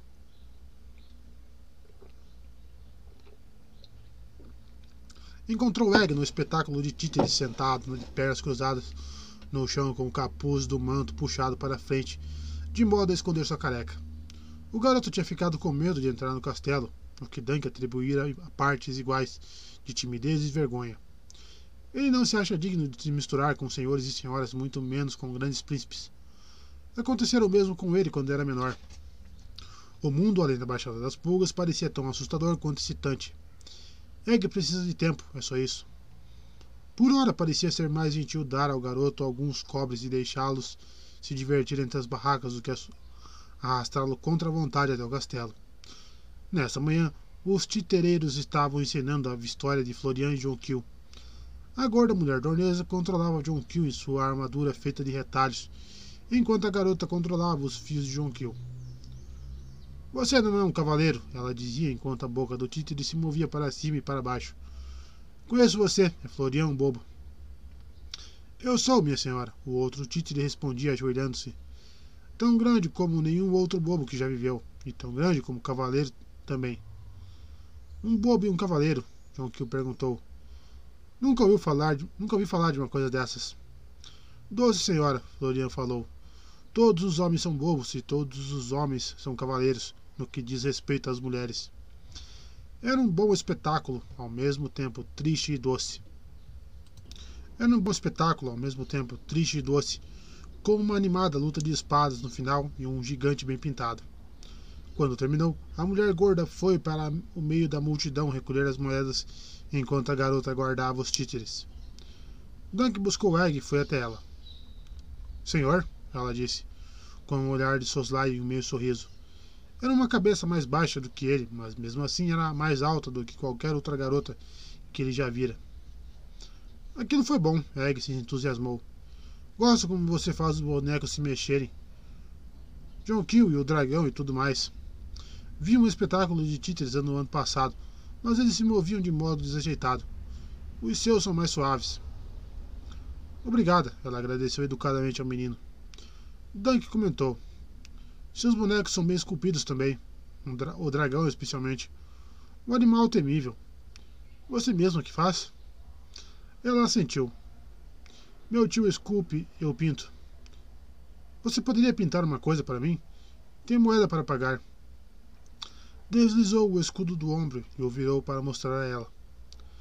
Preciso pintar alguma coisa sobre o cálice. A garota olhou para o escudo e então, e então para ele. O que quer pintado? Dunk não havia pensado nisso. Se não o cálice alado do velho, então o quê? Sua cabeça estava vazia. Dunk, o pateta, cabeça dura como uma muralha de castelo. Não, não tenho certeza. Suas orelhas estavam ficando vermelhas percebeu infeliz. Deve achar que sou um completo bobo.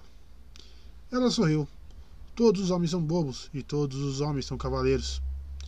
Que cor de tinta você tem? Ele perguntou, esperando que aquilo lhe desse alguma ideia. Posso misturar as tintas para fazer qualquer cor que desejar. O marrom do velho sempre parecera sem graça para Dunk. O fundo deve ser da cor do pôr do sol, disse de repente. O velho gostava do pôr do sol. E o símbolo um olmo, Egg falou. Um grande olmo como aquele na lagoa, com um tronco marrom e galhos verdes. Sim, Dunk concordou. Isso deve servir, um olmo, mas com uma estrela cadente em cima. Pode fazer isso? A garota sentiu. Dê-me o escudo. Vou pintá-lo esta noite mesmo e devolvo para você de manhã. Duncan o entregou. Eu me chamo Sr. Duncan Walto. Sou Tanzelli. Ela deu uma risada. Os garotos costumavam me, chamar de Tanzelli alta demais. Você não é alta demais, Dunk replicou. Você tem a, a altura certa para. Percebeu o que estava prestes a dizer e corou furiosamente. Para? perguntou Tanzed, inclinando a cabeça de modo inquisidor. Títeres, ele completou sem convicção. O primeiro dia do torneio amanheceu luminoso e sem nuvens. Dunk comprou um saco de comida e então puderam quebrar o jejum com ovos de gansa, pão frito e toicinho. Mas quando a refeição ficou pronta, ele descobriu que estava sem apetite. Sua barriga estava dura como uma pedra, embora soubesse que não cavalgaria naquele dia. O direito do primeiro desafio iria para os cavaleiros de nascimento mais elevado e de maior renome, para os senhores e seus filhos e para os campeões de outros torneios. Egg tagarelou durante todo o desejum, falando deste e daquele homem e de como eles se sairiam. Ele não estava brincando quando disse que conhecia todos os bons cavaleiros dos Sete Reinos, Dunk pensou pesaroso. Achava humilhante ouvir com tanta atenção as palavras de um órfão magricela, mas o conhecimento de Egg podia servir se fosse encarar um desses homens no torneio. O campo era uma massa agitada de pessoas, todas tentando abrir caminho a cotoveladas para se aproximar e conseguir uma vista melhor. Dunk era tão bom em cotoveladas quanto qualquer um, e maior que a maioria. Esgueirou-se até uma elevação a pouco mais de cinco metros da cerca. Quando Egg reclamou que tudo que conseguia ver eram traseiros, Colo colocou o garoto nos ombros. Do outro lado do campo, a arquibancada estava lotada de senhores e senhoras de nascimento elevado, algumas pessoas ricas da vila e um grupo de cavaleiros que decidira não competir naquele dia. Do príncipe Maikar nem sinal mas Duncan reconheceu o príncipe Baylor ao lado de Lord Ashford. A luz do sol reluzia dourada na fivela que segurava seu manto e na fina coroa ao redor das têmporas. Mas, fora isso, ele se vestia de modo muito mais simples do que a maioria dos outros senhores. Não parece um Targaryen, na verdade, com aquele cabelo escuro, Dunk fez o comentário a Egg. Dizem que puxou a mãe, o garoto recordou. Ela era uma princesa dornesa. Os cinco campeões haviam erguido seus pavilhões no extremo norte das listas, com o rio atrás deles. Os dois menores eram laranja, e os escudos pendurados do lado de fora das portas mostravam o sol branco e a faixa vincada. Aqueles deviam ser os filhos de Lord Ashford, Andrew e Robert, irmãos da bela donzela. Duncan nunca ouvira falar, nunca ouvira outro cavaleiro falar das proezas deles, o que significava que provavelmente seriam os primeiros a cair. Ao lado dos pavilhões de laranja havia um, verde escuro muito maior. A rosa dourada de Jardim de Cima tremulava sobre ele, e o mesmo símbolo decorava o grande escudo verde do lado de fora da porta. Aquele Léo Tyrell, senhor de Jardim de Cima, disse Egg. Sei disso, Duncan respondeu irritado. O velho e eu servimos Jardim de Cima antes, antes que você tivesse nascido. Mal se lembrava daquele ano, mas Sir Arlan falava com frequência de Léo Espinho Longo, como era chamado de vez em quando. Um combatente sem par, apesar de toda a prata em seu cabelo. Aquele ao lado da tela deve ser Lord Léo, o homem grisalho e magro vestindo verde dourado. Sim, concordou Egg. Eu ouvi uma vez em Porto Real. Não é alguém que você vai querer desafiar, Sir. Garoto, não preciso do seu conselho sobre quem desafiar. O quarto pavilhão era feito com pedaços de lona em forma de losango costurados, alternando vermelho e branco. Dunk não conhecia as cores, mas Egg disse que pertencia a um cavaleiro do Variary chamado Sir Humphrey Harding. Ele ganhou um grande corpo a corpo na Lagoa da Donzela ano passado, Sir, e derrotou o Sir Donnell de Valdocaso e os Lords Erin e Royce nas listas. O último pavilhão era do Príncipe Valar. Era de seda negra com uma fileira de pendões pontiagudos pendurados do teto, como longas chamas vermelhas. O escudo no suporte era negro, brilhante, decorado com o brasão de dragão de três cabeças da casa Targaryen. Um dos cavaleiros da Guarda Real estava parado ao lado, com a reluzente armadura branca contrastando com o negro do tecido da tenda. Vendo-o ali, Dunks perguntou se um dos desafiantes ousaria tocar no escudo do dragão. Valar era o neto do rei, afinal, e filho de Baelor Quebra-Lança. Ele não precisava se preocupar. Quando as trombetas tocaram para convocar os desafiantes, todos os cinco campeões da donzela foram chamados adiante para defendê-la. Dunk podia ouvir o um murmúrio de animação na multidão quando os desafiantes apareceram um a um no extremo sul das listas. Arautos trovejavam os nomes dos cavaleiros, um de cada vez. Eles pararam diante da arquibancada para baixar as lanças em saudação a Lord Ashford, ao príncipe Baylor e à bela donzela. Então deram volta até a extremidade norte do campo para selecionar seus oponentes. O leão grisalho de Rochedo lhe bateu no escudo de Lord Tyrell, enquanto seu herdeiro de cabelos dourados, Sir Tybalt Lannister, desafiou o filho mais velho de Lord Ashford. Lord Tully de Corre Hill tocou no escudo com os losangos de Sir Humphrey Harding. Sir Abelard Hightower bateu no de Valar. E o Ashford, mais jovem, foi desafiado por Lionel Baratheon, o cavaleiro que chamavam de Tempestade Risonha. Os desafiantes trotaram de volta ao extremo sul das listas para esperar seus adversários. Sir Abelard em prata e cor de fumo com uma torre de vigia de pedra no escudo, coroada com fogo. Os dois Lannister em carmesim ostentando o leão dourado de Rochedo Casterly. Tempestade risonha brilhava em samito com um veado negro no, veado negro no peito, um escudo e um par de chifres de ferro no elmo. Lord Tully usava um manto listrado de azul e vermelho, preso com uma, uma, preso com uma truta de prata em cada ombro. Apontaram suas lanças de três metros e meio para o céu, as rajadas de vento batendo e puxando as flâmulas. No extremo norte do campo, escudeiros seguravam corcéis de batalha com armaduras brilhantes para os campeões montarem. Eles puseram os elmos, pegaram lanças e escudos em esplendor equivalente ao de seus adversários as sedas onduladas laranja dos Ashford, os losangos vermelho e branco de Sir Humphrey, Lord Leão em seu cavalo com arreios de cetim verde com estampa de rosas douradas, e, é claro, Valar Targaryen. O cavalo do jovem príncipe era negro como a noite para combinar com a cor da, sua armadura, lança, escudo e arreios. No topo de seu elmo havia um cintilante dragão de três cabeças com as asas abertas, esmaltado em vermelho vivo. Um dragão idêntico estava pintado na brilhante superfície negra de seu escudo. Cada um dos defensores tinha uma tira de seda cor de laranja amarrada no braço, um favor concedido pela bela donzela. Enquanto os campeões trotavam de volta às suas posições, a campina de Valfreixo ficou quase em silêncio. Então uma trombeta soou e a quietude se transformou em tumulto em um piscar de olhos. Dez pares de esporas douradas se dirigiram contra os flancos de dez grandes cavalos de guerra. Mil vozes começaram a berrar e a gritar. Quarenta cascos com ferraduras bateram e amassaram a relva. Dez lanças abaixaram e se equilibraram. O campo parecia tremer e os campeões e desafiantes juntaram-se em uma colisão dilacerante de madeira e aço. Em um instante, os cavaleiros tinham passado uns pelos outros, girando para outra investida. Lord Tully cambaleou em sua cela, mas conseguiu se manter sentado. Quando o povo percebeu que todas as dez lanças haviam se quebrado, ouviu-se um grande rugido de aprovação. Era um presságio esplêndido para um sucesso do torneio e uma prova das habilidades dos competidores. Os escudeiros, os escudeiros entregaram no, lanças novas para os competidores para substituir as quebradas que haviam sido jogadas de lado. E mais uma vez as esporas se enterraram profundamente. Dunk podia sentir a terra tremendo sob seus pés. Sobre seus ombros, Egg gritava feliz e sacudia os braços magrelos. O jovem príncipe foi quem passou mais perto deles. Dunk viu a ponta de sua lança negra beijar a torre de vigia no escudo de seu adversário e escorregar para colidir com seu peito. No mesmo instante em que a lança de Sir Abelard rompia em lascas contra a placa do peitoral de Valar.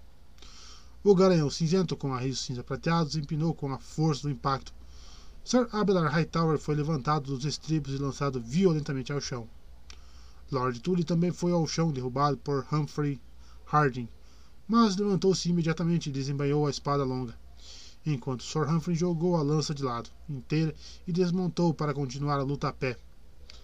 Sir Abelard não foi tão vivaz. Seu escudeiro correu, soltou seu elmo e gritou por ajuda. Dois criados ergueram o aturdido, aturdido cavaleiro pelos braços para levá-lo de volta a seu pavilhão. Em outros locais do campo, os seis cavaleiros que permaneciam a cavalo partiram para a terceira investida. Mais lanças estilhaçadas, e dessa vez Lord Léo Tyrell mirou a ponta com tal destreza que arrancou o elmo da cabeça de, do leão grisalho. Com o rosto descoberto, o senhor de Rochedo Castle ergueu a mão em saudação e desmontou, desistindo do confronto. A essa altura, Sir Humphrey já obrigara Lord Tully a se render, mostrando-se tão habilidoso com a espada quanto com a lança. Tybalt Lannister e Andrew Ashford cavalgaram um contra o outro mais três vezes, antes que Sir Andrew finalmente perdesse ao, perdesse ao mesmo tempo o escudo, a montaria e o confronto. Ashford, mais jovem, durou mais tempo, quebrando nada menos que nove lanças contra Sir Lionel Baratheon, Tempestade Risonha. Tanto o campeão quanto o desafiador perderam as celas no décimo ataque e se levantaram ao mesmo tempo para lutar espada contra Mangual. Finalmente, Sir Robert Ashford, já machucado, admitiu a derrota, mas na arquibancada seu pai parecia tudo menos decepcionado. Os dois filhos de Lord Ashford tinham sido levados da fileira dos campeões, era verdade, mas tinham se comportado de maneira nobre contra dois dos melhores cavaleiros dos Sete Reinos. Tem que me sair ainda melhor, Dunk pensou enquanto observava o vencedor e vencido se abraçarem e saírem juntos do campo. Para mim não é suficiente lutar bem e perder. Preciso vencer pelo menos o primeiro desafio, ou perco tudo. Sir Tybalt Lannister e Tempestade Risonha tomariam agora seu lugar entre os campeões, substituindo os homens derrotados. Os pavilhões de laranja já estavam vindo abaixo. Alguns metros dali, alguns metros dali, o jovem príncipe estava sentado à vontade em uma cadeira de acampar elevada diante de sua ten grande tenda negra. A alguns metros dali, o jovem príncipe estava sentado à vontade em uma cadeira de acampar elevada diante de sua grande tenda negra. Estava sem o elmo, tinha os cabelos escuros como o pai, mas que. Mas uma mecha brilhante atravessava sua cabeça. Um criado levou um cálice de prata e ele tomou um gole. Água, se for esperto, Dunk pensou. Vinho, se não for. Percebeu que estava se perguntando se Valar realmente havia herdado a parte da capacidade do pai, ou se apenas teria enfrentado o oponente mais fraco. Uma fanfarra de trombetas anunciou que três novos desafiantes haviam entrado nas listas. Os arautos gritaram seus nomes. Sir Pierce, da Casa Caron, senhor da marca. Ele tinha uma harpa de prata decorando seu escudo, embora seu sobretudo tivesse estampa de rouxinóis. Sir Joseph, Joseph da Casa Malister de Guarda-Mar. Sir Joseph, Joseph ostentava um elmo alado. Em seu escudo, uma águia prateada voava por um céu índigo. Sir Gawain da Casa Swan, senhor de Pedrelmo em Cabo de, da Fúria. Um par de cisnes, um negro e um outro branco, lutavam furiosamente em seu brasão de armas. A armadura e o manto branco de Lord Gawain, além dos arreios de seu cavalo, era uma mistura de negro e branco também, indo até as tiras de sua bainha e lança. Lord Caron, arpista, cantor e cavaleiro de renome, tocou a ponta de sua lança na rosa de Lord Tyrell Sir Joseph bateu nos losangos de Sir Humphrey Harding, e o cavaleiro em preto e branco, Lord Gawain Swan, desafiou o príncipe negro com o guardião branco. Duncan esfregou o queixo. Lord Gawain tinha mais idade que o velho, e o velho estava morto. Egg, quem é o mais perigoso desses desafiantes? perguntou para o garoto em seus ombros, que parecia saber tanto sobre esses cavaleiros. Lord Gawain, o menino disse imediatamente. O oponente de Valar. Do príncipe Valar, Dunk corrigiu. Um escudeiro deve manter uma língua cortês, garoto. Os três desafiantes tomaram seus lugares enquanto os campeões montavam. Homens faziam apostas ao redor de Dunk e Egg e gritavam para seus escolhidos encorajando-os. Mas Dunk tinha olhos apenas para o príncipe. Na primeira investida, ele atingiu o escudo de Lord Gawain com um golpe de relance, a ponta embotada da lança escorregou exatamente como acontecera com o Sr. Abrar Hightower, só que dessa vez foi para o outro lado, no ar vazio. A lança de Lord Gawain quebrou contra o peito do príncipe, e por um instante Valar parecia prestes a cair. Valar parecia prestes a cair por um instante, antes de recuperar o equilíbrio. Da segunda vez que cruzou as listas, Valar balançou para a esquerda, mirando no peito do adversário, mas em vez disso acertou seu ombro. Mesmo assim, o golpe foi suficiente para fazer o velho cavaleiro perder a lança. Um braço se debateu em busca de equilíbrio e Lord Gawain caiu. O jovem príncipe saltou da cela e desembainhou a espada, mas o homem caído fez sinal para que se afastasse e ergueu a viseira. Desisto, Vossa Graça, gritou. Boa luta. Os senhores da arquibancada fizeram eco, gritando: Boa luta, boa luta enquanto Valar se ajoelhava para ajudar o Sr. Grisalho a se levantar. Bando de puxa-saco. Não foi para tanto, Egg reclamou. Fique quieto ou pode voltar para o acampamento. Mais distante, Sir Joseph Malister estava sendo carregado para fora do campo inconsciente, enquanto o Senhor da Harpa e o Senhor da Rosa se atiravam um contra o outro energicamente com machados longos sem corte para o deleite da multidão barulhenta. Dunk estava tão concentrado em volar Targaryen que mal os viu. Ele é um cavaleiro razoável, mas não mais do que isso, pegou-se pensando. Eu teria uma chance contra ele. Se os deuses forem bons, posso até mesmo derrubá-lo, e uma vez a pé, meu peso e minha força dirão do que são capazes. Pega ele! Egg gritou alegremente, mexendo-se sobre as costas de Dunk em sua animação. Pega ele! Acerta ele! É. Ele está bem ali! Está bem ali! Parecia que estava torcendo por Lord Caron, o arpista estava tocando um tipo diferente de música agora, fazendo Lord Léo retroceder mais e mais enquanto o aço cantava no aço. A multidão parecia igualmente dividida entre os dois, então vivas e maldições se misturavam livremente no ar da manhã. Lascas de madeira e tinta voavam no escudo de Lord Léo, enquanto o machado de Lord Pierce arrancava as pétalas da rosa dourada, uma a uma, até que, por, até que o escudo por fim se estilhaçou e rachou. Mas quando isso aconteceu, o machado se prendeu por um instante na madeira, e o machado de Lord Léo caiu sobre a haste da arma do adversário, quebrando-a a menos de 30 centímetros de sua mão. Lord Léo jogou de lado o escudo quebrado, e de repente era ele quem estava no ataque. Momentos depois, o cavaleiro arpista estava sobre um joelho cantando sua rendição. Pelo restante da manhã e pela tarde adentro, houve mais do mesmo enquanto os desafiantes entravam no campo de dois, em, de dois ou três, e algumas vezes em cinco de uma vez. As trombetas soavam e os arautos gritavam seus nomes. Cavalos de guerra ressoavam. Cavalos de guerra disparavam, a multidão torcia. Lanças se quebravam como gravetos e espadas ressoavam contra elmos e cotas de malha. Tanto plebeus quanto grandes senhores concordavam que fora um dia de justas esplêndido. Sir Humphrey Harding e Sir Humphrey Bisbury, um ousado jovem, ousado jovem cavaleiro em listras amarelas e negras, com três colmés em seu escudo, quebraram nada menos do que uma dúzia de lanças cada. E uma batalha épica que logo o povo começou a chamar de a Batalha de Humphrey, Sir, Sir Talbot Lannister foi desmontado por. Uma batalha épica que logo o povo começou a chamar de a Batalha de Humphrey. Sir Talbot Lannister foi desmontado por John Penrose, Penrose e quebrou a espada na queda mas lutou só com o escudo até vencer a disputa e permanecer campeão. O caolho Sir Robin Risling, um velho cavaleiro grisalho com a barba salpicada de branco, perdeu o elmo para a lança de Lord Leal no primeiro embate, mas se recusou a desistir.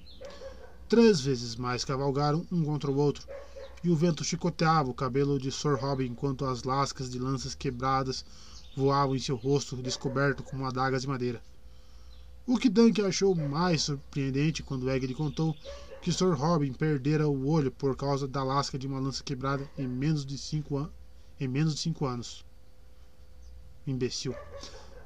Léo Tyrell era cavaleiresco demais para mirar outra lança na cabeça desprotegida de Sir Robin.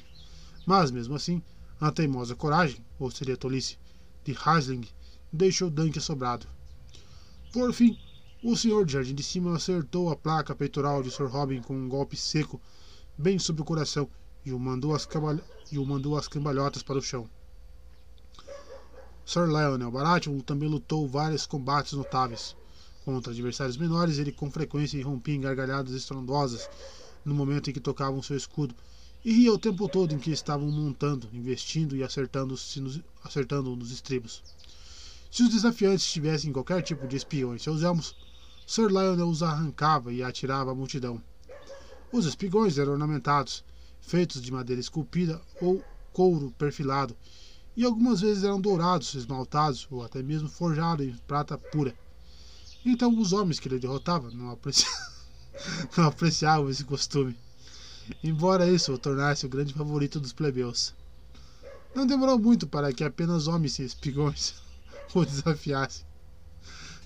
Sir Lionel derrotava os desafiadores um a um de forma ruidosa. E as gargalhadas.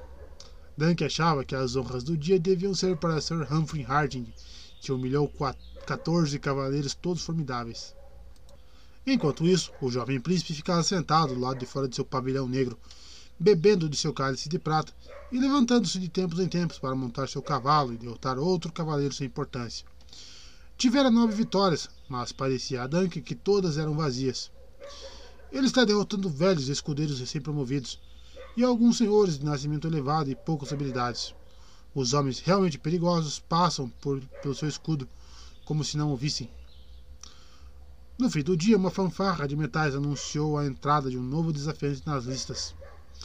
Ele cavalgava um grande corcel de guerra avermelhado, cujos arreios negros estavam cortados para revelar vislumbres de amarelo, carmesim e laranja por baixo. Enquanto se aproximava das arquibancadas para fazer sua saudação, Dunk viu o rosto sob a viseira levantada e reconheceu o príncipe que se encontrara nos estábulos de Lord Ashford.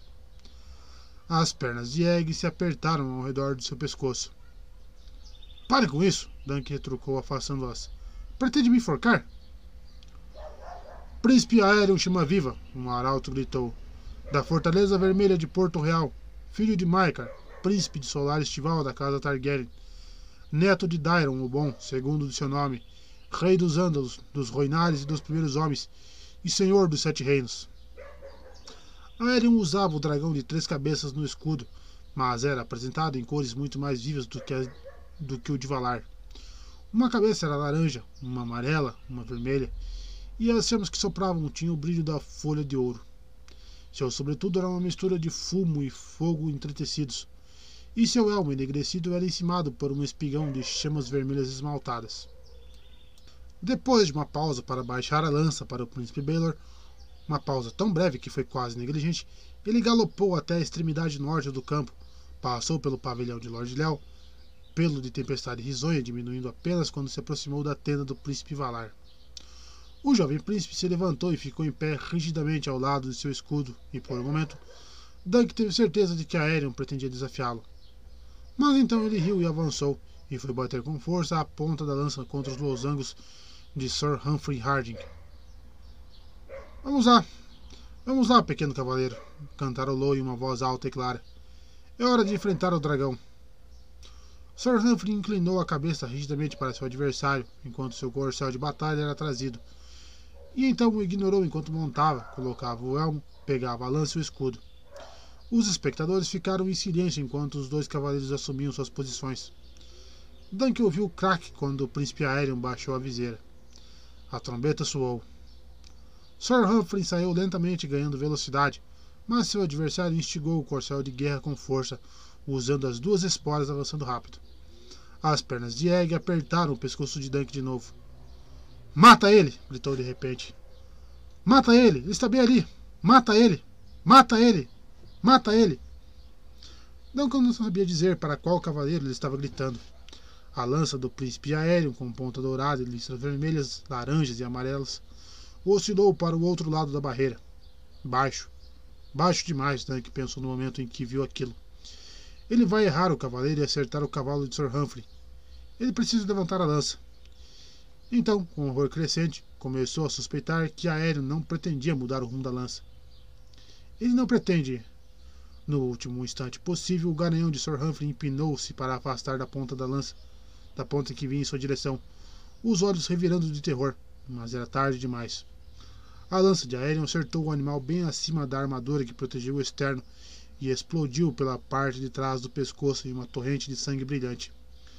Gritando, o cavalo caiu de lado, fazendo a barreira de madeira em pedaços enquanto caía. Sir Humphrey tentou saltar fora, mas seu pé ficou preso no estribo e foi possível ouvir o seu grito quando sua perna foi esmagada entre a cerca estilhaçada e o cavalo caído. Toda a campina de Valfreixo estava aos gritos. Homens correram para o campo para libertar Sir Humphrey, mas o garanhão, morrendo em agonia, escoiciou-os quando se aproximaram. Aéreo, após contornar despreocupadamente a carnificina e seguir até o fim da lista, deu meia volta no cavalo e regressou a galope. Ele também gritava, embora Dunk não conseguisse entender as palavras abafadas pelo grito, pelos gritos quase humanos, quase humanos do cavalo moribundo. Saltando da cela, Aerion desembanhou a espada e avançou até seu adversário caído. Seus próprios escudeiros e um de Sir Humphrey tiveram que puxá-lo de volta. Egg se contorcendo nos ombros de Dunk. Deixe-me descer, o garoto disse. O pobre cavalo, deixe-me descer. Dunk também se sentiu enjoado. O que eu faria se um destino desse se abatesse sobre Trovão? Um dos homens de armas, com uma alabarda, acabou com o garanhão de Sir Humphrey, encerrando os berros medonhos. Dunk deu meia volta e abriu caminho entre a multidão. Quando alcançou o campo aberto, tirou o Egg de seus ombros. O capuz do menino caíra para trás e seus olhos estavam vermelhos. Uma visão horrível, sim, ele disse ao garoto. Mas um escudeiro precisa ser forte. Temo que verá acidentes piores em outros torneios. Não foi acidente, Egg disse com a boca trêmula. A Aerion quis fazer aquilo. Você viu? Dunk franziu o senho. Ele também teve essa impressão. Mas era difícil aceitar que um cavaleiro pudesse ser tão pouco cavalheiresco, e em especial um que era do sangue do dragão. Viu um cavaleiro como a relva do verão perder o controle de sua lança, ele disse, teimoso. E não quero ouvir mais nada sobre isso. As justas terminaram por hoje, eu acho.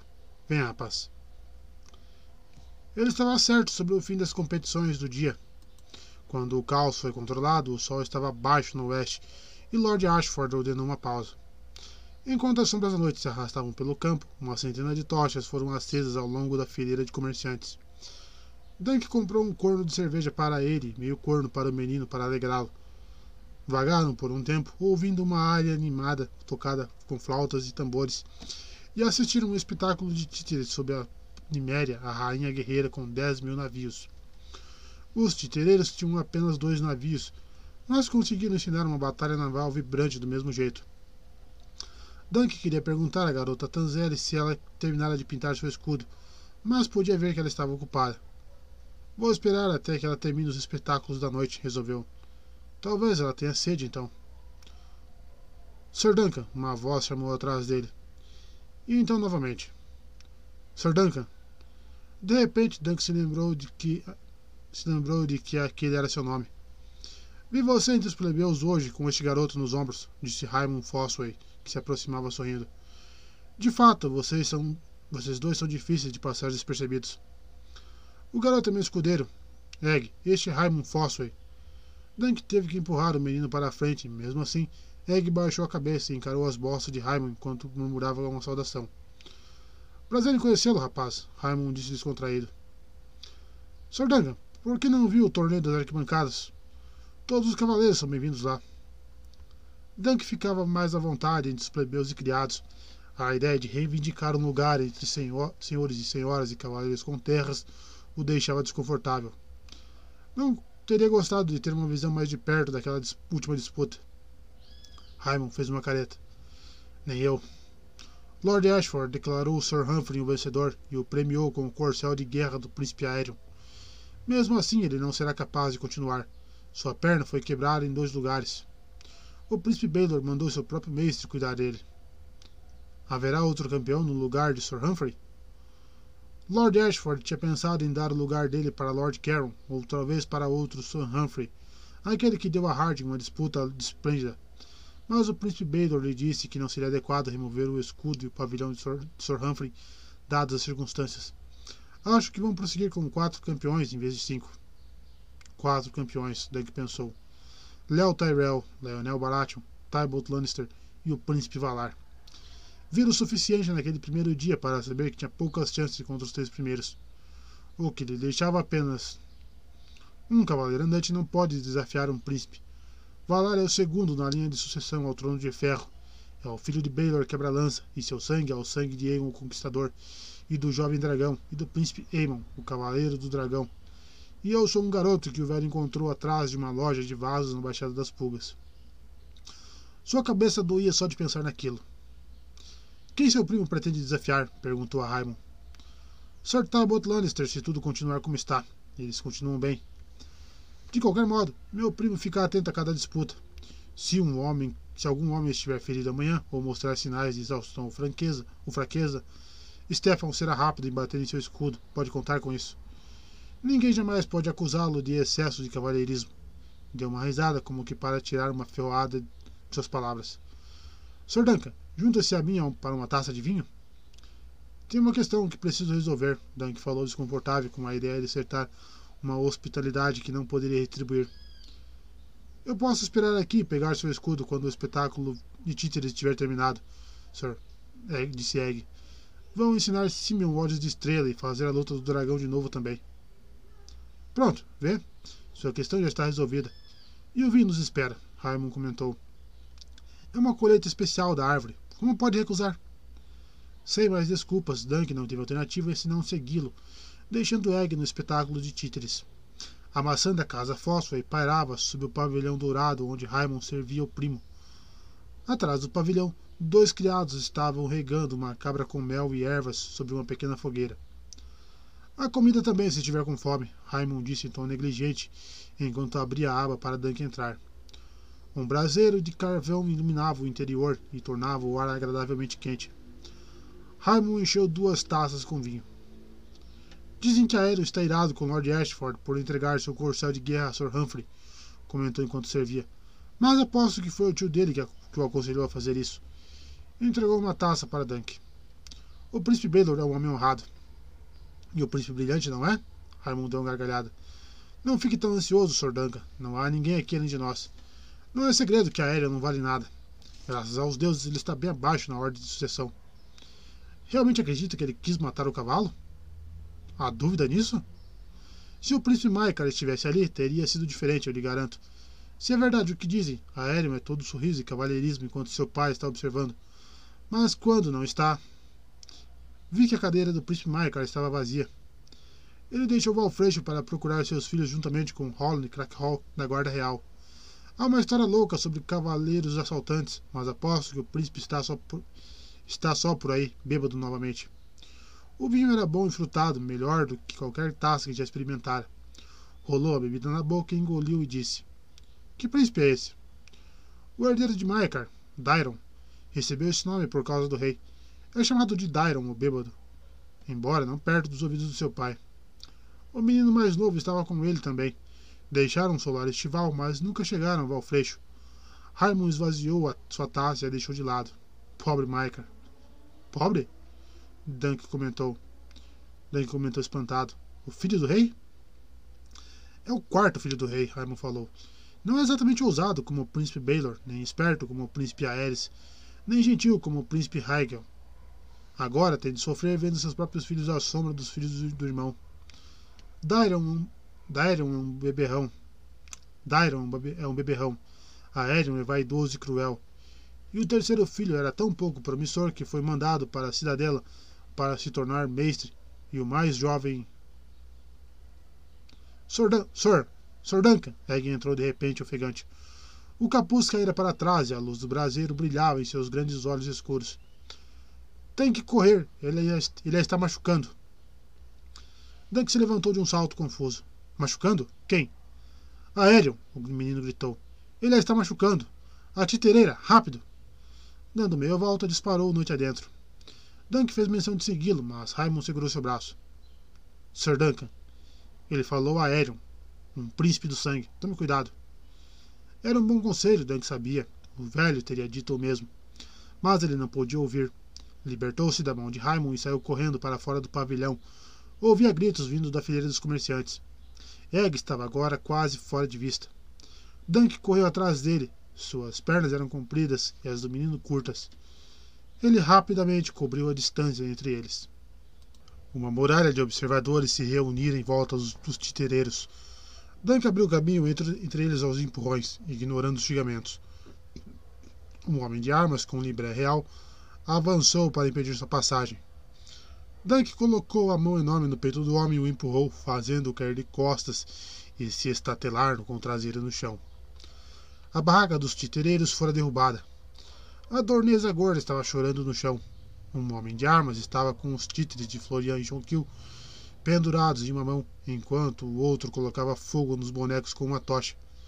Outros três homens abriam baús, espalhando mais bonecos pelo chão e pisando neles. O títere do dragão estava espalhado por todos os lados. Uma asa quebrada ali, uma cabeça colar, a cauda em três partes. E no meio de tudo isso estava o príncipe aéreo, resplandecente em um gibão de veludo vermelho, com mangas longas pendentes, torcendo o braço de Tanzelle com as mãos. Ela estava de joelhos implorando. Aéreo ignorava. obrigando a abrir a mão e agarrou um de seus dedos. Dunk ficou parado ali, estupidamente, quase sem acreditar no que via. Então ouviu um crack e Tanzelli gritou. Um dos homens de aéreo tentou agarrá-lo e saiu voando. Três passos longos e Dunk agarrou o ombro do príncipe e o virou com violência. Sua espada e punhal foram esquecidos, assim como tudo o que o velho lhe ensinara. Seu punho levou Aéreo ao chão e a ponta de sua bota acertou a barriga do príncipe. Quando Aéreo tentou pegar sua faca, Dunk pisou em seu punho e o chutou novamente bem na boca. Teria chutado o rapaz até a morte bem ali, mas os homens do príncipezinho caíram sobre ele. Ele tinha um homem em cada braço e o outro pendurado nas costas. Nem bem se libertava de um e outros dois estavam sobre ele. Finalmente conseguiram jogá-lo no chão e prender seus braços e pernas. Aéreo estava em pé de novo, a boca do príncipe estava ensanguentada. Enfiou um dedo nela. Você afrouxou um dos meus dentes, reclamou. Então vamos começar a quebrar todos os seus. Afastou o cabelo dos olhos. Você parece familiar. Você me confundiu com o cavalariço. Aerion deu um sorriso vermelho. Eu me lembro. Você se recusou a pegar meu cavalo. Por que jogou sua vida fora? Por esta puta? Tanzela estava curvado no chão segurando a mão fraturada. Ele lhe deu um empurrão com a ponta da bota. Ela dificilmente vale isso. Uma traidora. O dragão nunca deve perder. Ele é louco, Dunk pensou, mas ainda é o filho do príncipe e pretende me matar. Poderia ter rezado se conhecesse uma prece até o fim, mas não havia tempo. Mal havia tempo para ficar com medo. Nada mais a dizer? A Ellen perguntou. Você me aborrece, Sir. Cutucou a boca ensanguentada de novo. Pegue o martelo e quebre todos os dentes dele, Watt, ordenou. Depois vamos abrir e mostrar a ele a cor de suas... Depois vamos abri-lo e mostrar para ele a cor de suas entranhas. Não, uma voz de menino disse. Não machuque. Deuses sejam bons. O menino, o tolo menino corajoso, Doug pensou, lutou contra os braços que o prendiam em vão. Controle a língua, garoto estúpido. Corra, vão machucá-lo. Não, não vão. Egg se aproximou. Se fizerem isso, terão que responder ao meu pai. E ao meu tio também. Deixe-no ir, eu disse. What? Yorkle, vocês me conhecem. Faça o que eu digo. As mãos que seguravam seu braço esquerdo sumiram, e então as outras. Doug não entendia o que estava acontecendo. Os homens de arma estavam retrocedendo. Um deles até mesmo se ajoelhou, e então a multidão se abriu para deixar Raimund Fossoway passar. Usava cota de malha e elmo e tinha a mão sob a espada. Seu primo, Sir Stephen, logo atrás, já estava com a, bainha, com a lâmina desembanhada e com eles estava meia dúzia de homens de armas com o símbolo da maçã vermelha costurado no peito. O príncipe aéreo não prestou atenção neles. Patifizinho imprudente, disse para Egg, cuspindo um punhado de sangue nos pés do menino. O que aconteceu com seu cabelo? Eu cortei, irmão, Egg falou. Não queria aparecer com você. O segundo dia do torneio estava carregado de nuvens com rajadas de vento soprando do oeste. A multidão deve ser menor em um dia assim, Dunk pensou. Teria sido mais fácil encontrar lugar próximo da cerca para ver as justas mais de perto. Egg poderia ter sentado no parapeito enquanto ficaria em pé atrás dele. Em vez disso, Egg tinha um lugar na arquibancada, vestido em sedas e peles, enquanto a vista de Dunk era limitada a quatro paredes da cela da torre onde os homens de Lord Ashford o haviam confinado. A câmara tinha uma janela, mas dava para o lado errado. Mesmo assim, Duncan empoleirou-se no assento da janela. Quando o sol nasceu e olhou com melancolia para a vila, os campos e a floresta. Tinham-lhe tirado o cinturão de cânhamo da espada, e a espada e a adaga com ele. E haviam levado sua prata também. Esperava que Egg ou Raimon se lembrasse de Castanho e Trovão. Egg, murmurou baixinho. Seu escudeiro, o pobre garoto tirado das ruas de Porto Real. Algum cavaleiro já fora tão idiota? Dunk, o pateta, o cabeça dura como uma muralha de castelo e lento como um auroch. Não tivera permissão para falar com Egg desde que os soldados de Sir Ashford prenderam todos no espetáculo de títeres. Nem com Raimund, nem com Tanzelli, nem com ninguém, nem com, mesmo com o próprio Lord Ashford. Ele se perguntava se veria algum deles novamente. Pelo que sabia, pretendiam matar, mantê-lo naquele quartinho até que morresse. O que eu achei que aconteceria? perguntou a si mesmo amargo. Bati no filho de um príncipe e chutei seu rosto. Sob aquele céu cinzento, os enfeites flutuantes dos, das, dos senhores de nascimento elevado e dos grandes campeões não pareciam tão esplêndidos quanto no dia anterior. O sol, emparedado atrás das nuvens, não pincelaria os elmos de aço com brilho, nem faria as cinzelagens de ouro e prata cintilarem, cintilarem reluzirem, mas mesmo assim, Dunk desejava estar entre a multidão para assistir às justas. Seria um bom dia para os cavaleiros andantes, para homens em cotas de malha simples e cavaleiros sem arreios, e cavalos sem arreios. Ao menos podia ouvi-los. As cornetas dos arautos eram bem audíveis, e de tempos em tempos o rugir da multidão lhe dizia que alguém caíra, ou se erguera, ou fizera algo especialmente ousado. Ouvia um fraco ruído de cascos também, e muito de vez em quando o choque de espadas ou a ruptura de uma lança. Dunk estremecia sempre que ouvia este último som. Lembrava-lhe o barulho, barulho que o dedo de Tanzelli fizera quando o aéreo o quebrou. Havia outros ruídos também, mais próximo dele.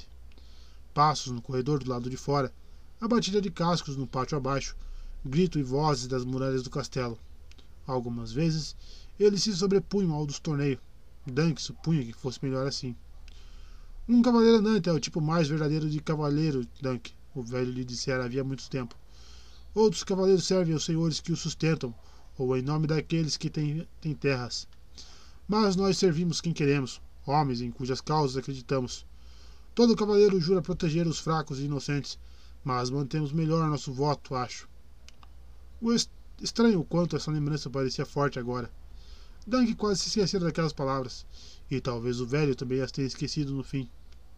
A manhã se transformou em tarde. Os sons distantes do torneio começaram a diminuir até morrer. O crepúsculo começou a penetrar na cela, mas Dunk continuou sentado no assento da janela, olhando a escuridão que crescia e tentando ignorar a barriga vazia. Barriga vazia. E então ouviu passos e um retinir de chaves de ferro.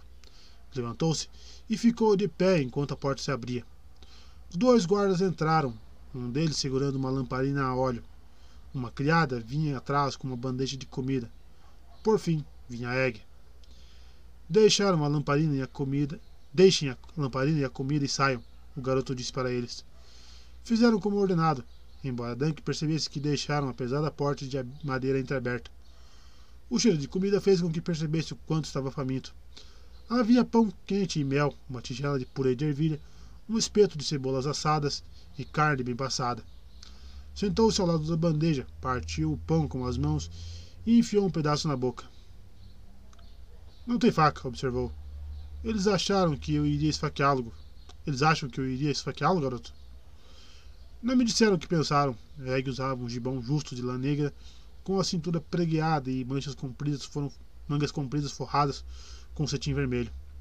No peito tinha costurado o dragão de três cabeças da casa Targaryen. Meu tio disse que devo humildemente implorar seu perdão por tê-lo enganado. Seu tio? Dank falou. Quer dizer, o príncipe Baylor. O menino parecia extremamente infeliz. Nunca pretendi mentir, mas mentiu. Sobretudo, começando com seu nome. Nunca ouvi falar de um príncipe Egg. É apelido de Aegon. Meu irmão Aemon me chama de Egg. Ele está na cidadela agora, estudando para ser mestre.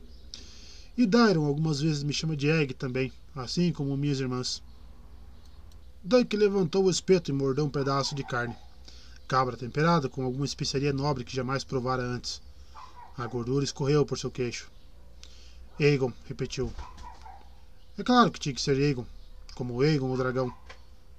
Quantos Aegons foram reis? Quatro, o menino disse. Quatro Aegons. Dunk mastigou, engoliu e partiu mais um pouco de pão. Por que fez isso? Era alguma brincadeira para fazer de tolo o estúpido cavaleiro andante? Não. Os olhos do menino se encheram de lágrimas, mas ele ficou parado corajosamente. Eu devia ser escudeiro de Dairon. Ele é meu irmão mais velho. Aprendi tudo o que tinha que aprender para ser um bom escudeiro. Mas Dairon não é um cavaleiro muito bom. Ele não queria competir no torneio, então, depois que deixamos o solar estival, ele escapou da nossa escolta. Só que em vez de voltar para trás, foi direto para Val Freixo, achando que nunca nos procuraria nessa direção. Foi ele que raspou minha cabeça. Ele sabia que meu pai enviaria homens atrás de nós. Dairon tem o cabelo comum, então o castanho claro, nada especial. Mas o meu é como o de Aéreo e o de meu pai. O sangue do dragão, Dunk comentou. Cabelo louro prateado e olhos púrpura. Todo mundo sabe disso. Cabeça dura como uma muralha de castelo, Dunk. Sim, então Darion o cortou. Ele pretendia nos manter escondidos até que o torneio acabasse. Só que então você me confundiu com o cavalaristo e. Ele baixou os olhos. Não me importava se Darion lutasse ou não, mas eu queria ser escudeiro de alguém. Sinto muito, sir. Realmente sinto muito. Dunk olhou para ele pensativo. Sabia como era querer algo, querer tanto algo a ponto de ser capaz de dizer uma mentira monstruosa só para chegar perto do que se deseja. Pensei que fosse como eu, ele disse. Talvez seja. Só que não do jeito que pensei. Nós dois somos de Porto Real, o menino falou esperançoso. Dunk teve que rir. Sim. Você do alto da colina de Egon e eu da baixada. Não é tão distante, sir. Dunk deu uma mordida de uma cebola. Preciso chamá-lo de senhor ou vossa graça ou algo assim? Na corte, o menino admitiu. Mas em outras ocasiões pode continuar me chamando de Egg, se quiser, sir. O que vão fazer comigo, Egg? Meu tio quer vê-lo, depois que terminar de comer, sir. Dunk deixou o prato de lado e se levantou. Terminei então. Já chutei um príncipe na boca. Não pretendo deixar o outro esperando. Lord Ashford tinha cedido seus aposentos para o príncipe Baylor durante sua estada. Então foi para a sala de visitas do Sr. Kieg. Não. Aegon. Ele teria que se acostumar com isso. O conduziu. Baylor estava sentado, lendo sob a luz de velas de cera de abelha. Dunk se ajoelhou diante dele. Levante-se, o príncipe disse. Gostaria de vinho? Se for do seu agrado, Vossa Graça. Sirva, Sr. Dunk, uma taça de vinho de tinto doce de Dorne, Aegon. O príncipe ordenou. Tente não derramar sobre ele, já lhe causou mal o suficiente. O garoto não vai derramar, Vossa Graça, Dunk falou. É um bom menino. Um bom escudeiro. E não quis me fazer mal, eu sei disso. Não é necessário ter intenção de fazer mal para fazê-lo. Egon devia ter vindo a mim quando viu o que o seu irmão estava fazendo com aqueles titereiros. Em vez disso, correu para você. Isso não foi amável. O que você fez, Sir? Bem, eu teria feito o mesmo em seu lugar, mas sou um príncipe do reino, não um cavaleiro andante. Jamais é boa ideia bater no neto do rei em fúria, não importa o motivo. Dank assentiu sombrio. Egg lhe ofereceu um cálice de prata com vinho até a borda. Ele aceitou e deu um longo gole. Odeio aéreo, Egg disse com veemência. E tive que correr até Sr. Duncan, tio. O castelo estava longe demais. Aéreo e seu irmão, o príncipe disse com frieza. E os septões dizem que devemos amar nossos irmãos. Aegon, deixe-nos agora. Quero falar com o Sr. Duncan a sós. O menino colocou de lado o jarro de vinho e fez uma mesura rígida. Como desejar, Vossa Graça. Foi até a porta da sala e a fechou com suavidade atrás de si. Baylor, quebra-lança, estudou os olhos de Duncan por um longo momento. Sr. Duncan, deixe-me perguntar uma coisa. Quão bom cavaleiro você é de verdade? Quão habilidoso com as armas? Doug não sabia o que responder. Sr. Arlan me ensinou a usar a espada e o escudo, e como investir contra anéis e estafermos. O príncipe Baylor pareceu perturbado com aquela resposta. Meu irmão Mekar voltou ao castelo há algumas horas. Encontrou seu herdeiro bêbado em uma estalagem a um dia de cavalgada para o sul. Maikar nunca admitirá isso. Maikar nunca admitiria isso, mas acredito que tinha a esperança secreta de que seus filhos pudessem ofuscar os meus nesse torneio. Em vez disso, ambos o envergonharam. Mas o que ele vai fazer? São do sangue de seu sangue. Maikar está zangado e precisa de um alvo para sua ira. Ele escolheu você. Eu? Dunk disse infeliz. A Eren já encheu o ouvido do pai, e Dairon não ajudou tão pouco. Para desculpar a própria covardia, ele disse para meu irmão que um imenso cavaleiro assaltante, encontrado ao acaso na estrada, levou o Egon dele. Temo que você tenha sido escolhido para ser esse cavaleiro assaltante, Sir. Na história de Dairon, ele passou três dias perseguindo você de um lado para outro para recuperar o irmão. Mas Egg lhe contará a verdade. Aegon, quero dizer. Egg contará para ele, não tenho dúvida, disse Príncipe Baylor. Mas o menino também é conhecido por mentir, como você bem sabe. E em qual filho seu meu irmão acreditará? Quanto a esses titereiros, quando Aerion terminar sua história deturpada, serão condenados por alta traição. O dragão é o símbolo da casa real. Retratar um sendo morto com sangue de serragem saindo pelo pescoço. Bem, sem dúvida é inocente, mas nem um pouco sensato. A Aeron chama isso de ataque velado à casa Targaryen, um incitamento à revolta. Maekar concordará de bom grado. Meu irmão tem uma natureza irritadiça e, desde que Daeron se tornou um grande desapontamento para ele, depositou todas suas melhores esperanças em Aéreo. O príncipe tomou um gole de vinho e colocou o cálice de lado. No que quer que meu irmão acredite ou deixe de acreditar, uma verdade não está em questão. Você colocou as mãos no sangue do dragão. Por essa ofensa, tem que ser julgado, sentenciado e punido. Punido? Dunk não gostou de como aquilo soou. Ah, ele não gostaria de sua cabeça, com ou sem dentes. Não a terá, prometo. Mas não posso negar a ele um julgamento. Como meu real pai está a quilômetros de distância, meu irmão e eu teremos que julgá-lo, juntamente com Lord Ashford, em cujos domínios estamos, e Lord Tyrell, de Jardim de Cima, meu sucerano. Da última vez que um homem foi considerado culpado de agredir alguém de sangue real, decretou-se que ele deveria perder a mão ofensora. Minha mão? Dunk exclamou aterrorizado. E seu pé? Você chutou também, não? Dunk não conseguia falar. Não consigo falar. Certamente pedirei aos meus companheiros juízes que sejam misericordiosos. Sou a mão do rei, herdeiro do trono. Minha palavra tem algum peso. Mas a do meu irmão também tem. O risco existe. Eu. disse Dunk. Eu. Vossa Graça, eu. Eles não pretendiam cometer nenhuma traição. Era só um dragão de madeira. Nunca se pretendeu que fosse um príncipe real, queria dizer. Mas as palavras o abandonaram de uma vez por todas. Nunca fora bom com as palavras. Você tem uma alternativa, no entanto, o príncipe Baylor disse em voz baixa. Se é melhor ou pior, não sei dizer, mas devo lembrá-lo de que qualquer cavaleiro acusado de um crime tem o direito de exigir julgamento por combate. Então lhe pergunto novamente, Sir Duncan Walton, como um bom cavaleiro você é, de verdade? Um julgamento de sete, o príncipe aéreo disse sorrindo. Esse é meu direito, acredito. O príncipe Baylor tamborilou os dedos na mesa, franzindo o seio. À sua esquerda, Lord Ashford assentiu lentamente. Por quê? O príncipe Maker exigiu saber, inclinando-se na direção do filho. Tem medo de encarar sozinho este cavaleiro andante e deixar os deuses decidirem a verdade de suas acusações? Medo? Aéreo perguntou. De um tipo desses? Não seja insano, pai. Meu pensamento é. Meu pensamento é por meu amado irmão. Dyron foi prejudicado por esse Sir Duncan também e tem o direito de reclamar seu sangue. Um julgamento de sete permitirá que nós dois o encaremos. Não me faça favores, irmão, murmurou Daeron Targaryen. O irmão mais velho do príncipe Maekar parecia ainda pior do que quando Duncan o encontrara na estalagem. Aparentemente estava sóbrio. Estava sóbrio dessa vez.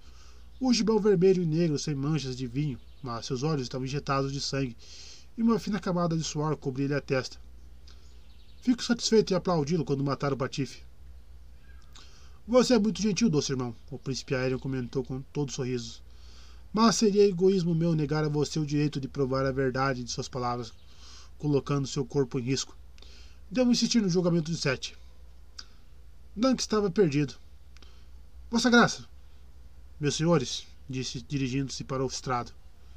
Não entendo o que é esse julgamento de sete.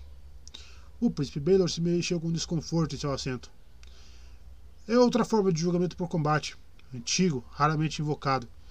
Veio do mar estreito com os ândalos e os sete deuses. Em qualquer julgamento por combate, o acusado e o acusador pedem aos deuses que decidam a questão entre eles. Os ândalos acreditavam que sete campeões lutassem lado a lado. Os deuses assim, os deuses, sendo assim honrados, ficariam mais dispostos a intervir e garantir que o resultado justo fosse alcançado. Ou talvez simplesmente tivessem gosto pela esgrima, comentou Lord Tyrell com um sorriso cínico. Seja como for, Sir Aelion está no seu direito. Que seja um julgamento de sete. Terei que lutar contra sete homens, então? Dunk perguntou desesperado. Não sozinho, Sir, o príncipe Maekar respondeu impaciente. No banco todo, não vai adiantar. Deve ser sete contra sete. Precisa encontrar mais seis cavaleiros para lutar ao seu lado. Seis cavaleiros, Dunk pensou. Seria o mesmo que ter me pedido para encontrar seis mil. Não tinha irmãos, nem primos, ou velhos companheiros que tivessem estado ao seu lado em batalha. Por que seis estranhos arriscariam a vida para defender um cavaleiro andante contra dois príncipezinhos reais? Vossa Graça, meus senhores, ele disse. E se ninguém quiser ficar ao meu lado? Maikar Targaryen olhou para ele friamente. Se a causa é justa, bons homens lutaram por ela. Se não conseguir encontrar campeões, Sor, significa que é culpado. Pode algo ser mais claro? Dunk nunca se sentira tão só como quando atravessou a pé o portão do castelo de Valfreixo e ouviu a ponta levadiça descer chacoalhando atrás de si. Uma chuva suave, leve como um orvalho, estava caindo em sua pele, e mesmo assim ele estremecia com seu toque. Do outro lado do rio, anéis coloridos aureolavam os escassos pavilhões onde o fogo ainda ardia. Metade da noite já se fora, ele calculou. O amanhecer chegaria em poucas horas, e com o amanhecer vem a morte. Havia devolvido sua espada e sua prata. Ainda assim, enquanto atravessava o val, seus pensamentos eram desoladores. Ele se perguntava se esperavam que selasse o cavalo e fugisse. Poderia, se quisesse. Enfim, se sua posição Seria o fim de sua posição como cavaleiro, certamente. A partir daí, não seria mais do que um fora da lei até o dia em que algum senhor o capturasse e lhe cortasse a cabeça. Melhor morrer como um cavaleiro do que assim, disse a si mesmo teimoso. Molhado até os joelhos, caminhou penosamente a listas vazias. A maior parte dos pavilhões estava escura. Os proprietários, havia muitos, estavam adormecidos. Mas aqui e ali algumas velas ainda queimavam. Dunk ouviu gemidos suaves e gritos de prazer vindos de uma das tendas. Isso fez-se perguntar se morreria sem ter conhecido uma donzela. Então ouviu o resfolegar de um cavalo que de algum modo sabia ser de trovão. Mudou de direção e correu, e lá estava ele, amarrado com castanha do lado de fora de um pavilhão redondo, iluminado por dentro com, com um vago brilho dourado. No mastro central, central o estandarte pendia ensopado, mesmo assim, Dunk conseguiu perceber a curva escura da maçã fósforo. Aquilo se parecia como uma esperança. Um julgamento por combate, Raimon disse com seriedade. Que os deuses sejam bons, Dunk. Isso quer dizer lanças de guerra, massas, machados de batalha. As espadas não estarão cegas, entende isso? Raimon, relutante, zombrou seu primo Sir Stephen uma maçã feita de ouro e granadas prendia de seu manto de lã amarela. Não tenha medo, primo. Isso é um combate de cavaleiros. Como você não é cavaleiro, sua pele não está em risco. Sr. Duncan, você tem um fósforo aí pelo menos, maduro. Viu o que a Aaron fez com aqueles titereiros. Estou com você. Eu também, Raimon replicou zangado. Só quis dizer. O primo interrompeu. Quem mais lutará conosco, Sr. Duncan? Duncan abriu as mãos impotente. Não conheço mais ninguém. Bem, exceto Sr. Manfred Ondarion. Ele nem quis atestar que sou um cavaleiro, jamais arriscaria a vida por mim. Sr. Stephen pareceu um pouco perturbado. Então precisamos de mais cinco bons homens. Felizmente tenho mais do que cinco amigos. Leo Longthorn, Longthorn Tempestade Risonha, Lord Caron, os Lannister, Sir Otto Bracken, sim, e os Blackwood também. Embora nunca se tenha visto Blackwood e Bracken do mesmo lado de um corpo a corpo. Vou falar com alguns deles. Eles não ficarão felizes em ser acordados, o primo objetou. Excelente, declarou Stefan. Se estiverem zangados, vão lutar com mais ferocidade. Pode contar comigo, Sr. Duncan. Primo, se eu não voltar antes do amanhecer, traga minha armadura e assegure-se de que Ira esteja selado e com arreios para mim. Encontro com vocês no cercado dos desafiadores. Deu uma gargalhada. Será um dia por muito tempo lembrado, acredito. Quando saiu da tenda, até parecia feliz. Raimon, nem tanto. Cinco cavaleiros, disse mal-humorado depois que seu primo se foi. Duncan, não quero estragar suas esperanças, mas. Se seu primo conseguir trazer os homens dos quais falou. Léo Longthorn? Bracken, o Bruto? Tempestade Risonha? Raimon se levantou. Ele conhece todos eles, não tenho dúvidas, mas não tenho certeza se algum deles o conhece. Stefan vê isso como uma chance para a glória, mas representa sua vida. Você deveria encontrar seus próprios homens, Vou ajudar. Melhor ter campeões de mais do que de menos. Um ruído do lado de fora fez Raimo virar a cabeça. Quem vem aí? Quis saber enquanto um garoto se abaixava para entrar pela aba, seguido por um homem magro com um manto negro ensopado. Egg? Dunk ficou em pé. O que está fazendo aqui? Sou seu escudeiro, o menino disse. Você vai precisar de alguém para armá-lo, sir. O senhor e seu pai sabem que você saiu do castelo? Deuses sejam bons, espero que não. Dairon Targaryen soltou a fivela de seu manto e deixou escorregar o deixou-o escorregar pelos ombros magros. Você! Está louco vindo até aqui? Dunk puxou o punhal da bainha. Eu devia enfiar isso na sua barriga. Provavelmente, o príncipe Dairon admitiu. Embora eu preferia que me servisse uma taça de vinho. Veja minhas mãos. Levantou uma das mãos e deixou que todos vissem como estava tremendo. Dunk deu um passo na direção dele, furioso. Não me importo com suas mãos. Você mentiu sobre mim. Eu tinha que dizer alguma coisa quando meu pai exigiu saber onde meu irmãozinho tinha se metido. O príncipe respondeu. Sentou-se ignorando Dunk e sua faca. Verdade seja dita. Nem mesmo percebi que Egg tinha ido embora. Ele não estava no fundo da minha taça de vinho e eu não olhei para nenhum outro lado, então suspirou. Sir, meu pai vai se juntar aos sete acusadores, Egg interrompeu. Implorei para ele não fazer isso, mas ele não me ouviu. Diz que a única maneira de recuperar a honra de Aéreo e de Dairon. Não que eu tenha pedido que minha honra fosse recuperada, disse o príncipe Dairon com amargura. Quem quer que esteja com ela pode ficar no que, diz, no que me diz respeito. Mesmo assim estamos aqui. Se serve de consolo, Sr. Duncan. Você tem pouco a temer de mim. A única coisa de que gosto menos do que cavalos são espadas. Coisas pesadas e bestialmente afiadas. Farei o melhor possível para parecer galante na primeira investida. Mas depois disso. Bem, talvez você pudesse me acertar num belo golpe na lateral do elmo. Faça-o ressoar, mas não muito alto, se entende o que quero dizer. Meus irmãos são melhores do que eu no que diz respeito a lutar, dançar, pensar e ler livros. Mas nenhum, mas nenhum deles chega aos meus pés quando se trata de ficar desmaiado na lama. Dunk só conseguiu encará-lo e se perguntar se o príncipezinho estava tendo, tentando fazê-lo de bobo. Por que veio? Para avisá-lo do que o aguarda, Dairon disse. Meu pai ordenou que a guarda real lute com ele. A guarda real? Tanques repetiu estarrecido. Bem, os três que estão aqui. Graças aos deuses, o tio Baylor deixou os outros quatro em Porto Real com nosso avô, o rei. Egg forneceu os nomes. Sir Holland Crackhall, Sir Donald Valdocaso e Sir William Wilde. Eles têm pouca escolha, Dairon comentou. Juraram proteger a vida do rei e de sua família real. Meus irmãos e eu somos sangue de dragão, que os deuses nos ajudem. Dunk contou os dedos. Com isso são seis. Quem é o sétimo homem? O príncipe Daron deu de ombros. Aéreo encontrará alguém. Se for preciso, comprará um campeão. Não lhe falta ouro. Quem você tem? Egg perguntou. O primo de Raimon, Sir Stephen.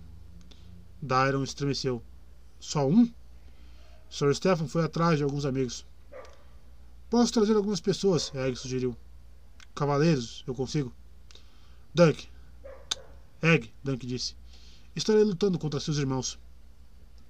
Mas você não vai machucar Dairon, o garoto lembrou. Ele lhe contou que vai cair. E Aerion? Lembro-me de que, quando eu era pequeno, ele costumava entrar no meu quarto à noite e colocar uma faca entre minhas pernas. Tinha tantos irmãos homens, dizia, que talvez uma noite me transformasse em sua irmã. Então poderia se casar comigo. Além disso, jogou o meu gato no poço. Ele disse que não, mas simplesmente. O Dairon deu de ombros cansado. Egg diz a verdade. Aerion é quase um monstro. Acha que é um dragão em forma humana, sabe? E foi por isso que ficou tão furioso com o espetáculo de títeres. Uma pena que ele não tenha nascido um fóssil, pois pensaria que é uma maçã e todos estaríamos em segurança, mas aqui estamos nós. Dobrando-se, pegou o manto caído e sacudiu a água da chuva dele. Tenho que me esgueirar de volta ao castelo antes que meu pai se pergunte por que estou demorando tanto para amolar a espada. Mas, antes de eu ir, gostaria de uma palavra a sós, Sr. Duncan. Poderia me acompanhar? Por um momento, Danique olhou para o príncipezinho com desconfiança. Como desejar, Vossa Graça. Embanhou o punhal. Preciso buscar meu escudo também. Egg e eu procuraremos, cavaleiros, Raimon prometeu. O príncipe Dairon prendeu seu manto ao redor do pescoço e ergueu o capuz. Dunk o seguiu até a chuva leve. Caminharam na direção das carroças dos comerciantes. Sonhei com você, o príncipe disse.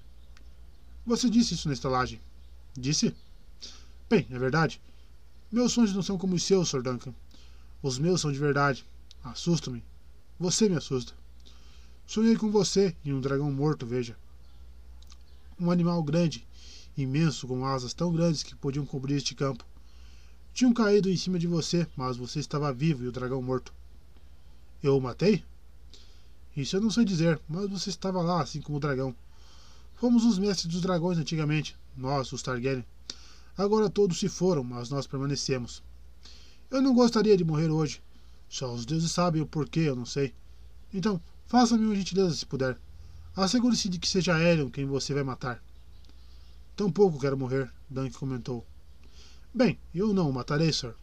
Também vou retirar minha acusação, mas isso não servirá de nada, a menos que a Aerion retire dele. Suspirou. Pode ser que eu o tenha matado com a minha mentira. Nesse caso, sinto muito.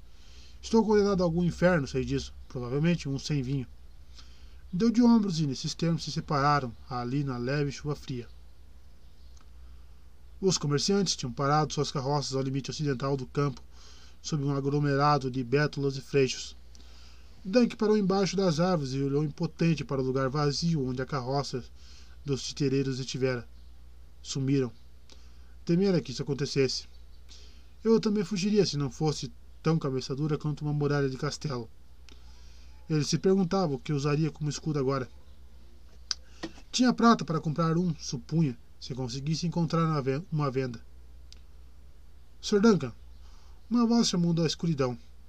Duncan se virou e se viu de, e deu de cara, deu de cara com um pate de aço parado atrás dele, segurando uma lamparina de ferro.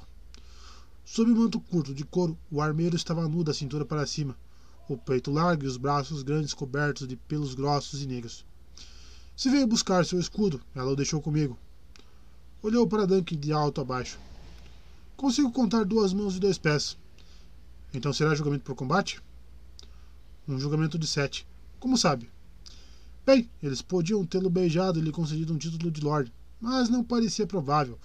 E se as coisas tivessem seguido por outro caminho, você estaria assim a alguns pedaços. Agora siga-me. Sua carroça era fácil de distinguir pela espada e bigorna pintadas na lateral. Dunk seguiu o pátio para dentro. O armeiro pendurou a, a lamparina em um gancho Tirou o manto, manto molhado e vestiu sua túnica de tecido áspero pela cabeça. Uma tábua com trombadistas caiu de uma das paredes para fazer uma mesa. Sente-se, Pat disse, empurrando um banco, para, um banco baixo em sua direção. Dunk se sentou. Para onde ela foi? Foram para Dorne. O tio da garota é um homem prudente. Desaparecido é esquecido.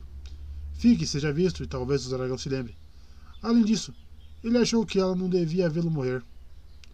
Pat foi até o fundo da carroça, remexeu por uns momentos na sombra e voltou com o escudo.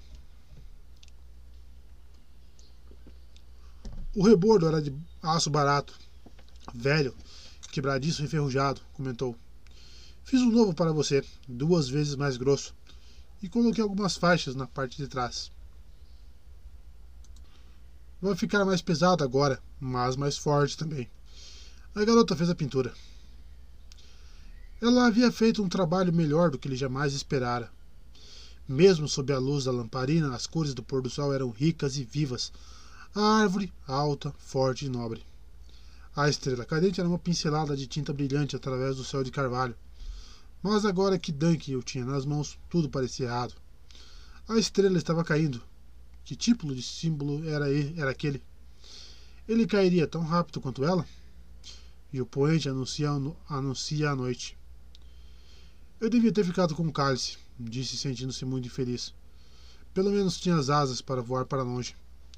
E Sir Arlan disse que a taça era cheia de fé e amizade e coisas boas para se beber. O escudo está todo pintado com a morte. O olmo está vivo, Pátio assinalou. Veja como as folhas estão fortes, estão verdes. As folhas de verão, com certeza, eu já vi escudos com brasões com crânios, lobos, corvos e até homens enforcados e cabeças ensanguentadas. No entanto, serviram bem o bastante. Conhece a velha rima do, do escudo?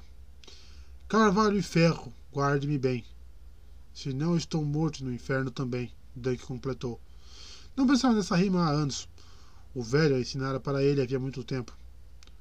Quanto lhe devo pelo novo rebordo e tudo mais? Perguntou para Patty. Você?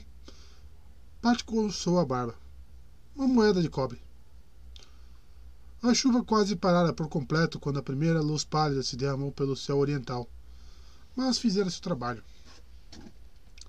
Os homens de Lord Ashford haviam removido as barreiras e o campo do torneio era um grande pântano de lama marrom acinzentada e relva arrancada. Tentáculos de lama se contorciam pelo chão como pálidas serpentes brancas enquanto Dunk fazia o percurso até as listas. Pate de aço caminhava com ele. A arquibancada já começava a encher, os senhores e senhoras apertando os mantos de encontro ao corpo para se proteger do frio da manhã. Os plebeus também perambulavam em direção ao campo, e centenas deles já se aglomeravam ao longo das cercas. Tanta gente veio para me ver morrer, Dunk pensou com amargura, mas estava sendo injusto. A alguns passos dali, uma mulher gritou: Boa sorte para você! E um homem deu um passo adiante, pegou sua mão e disse: Que os deuses lhe deem força, Sir.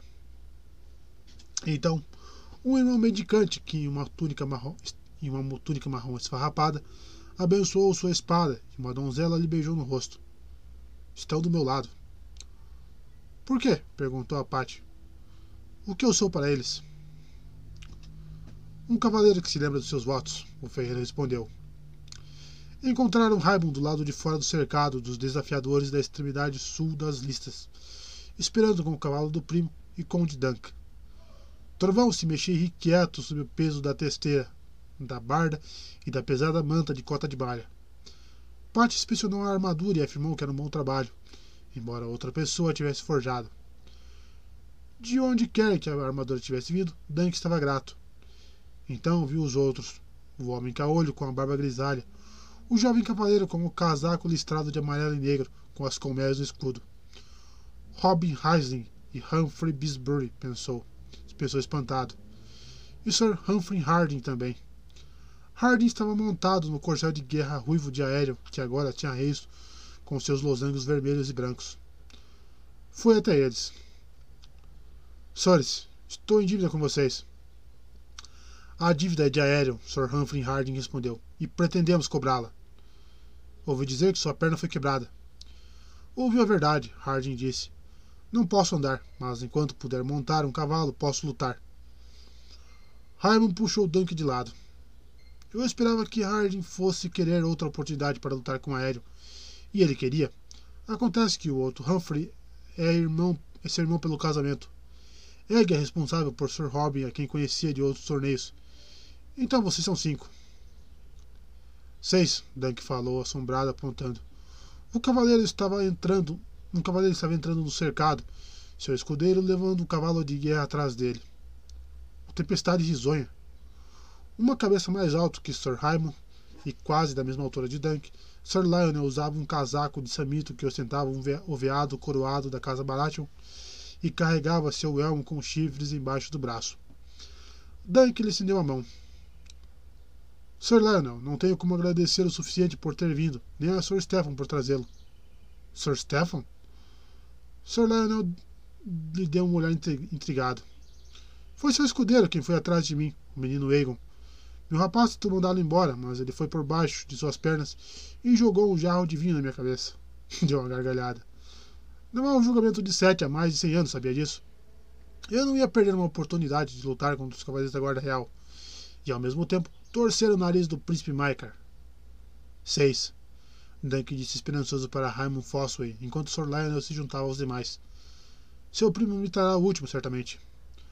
Um rugido se ergueu da multidão.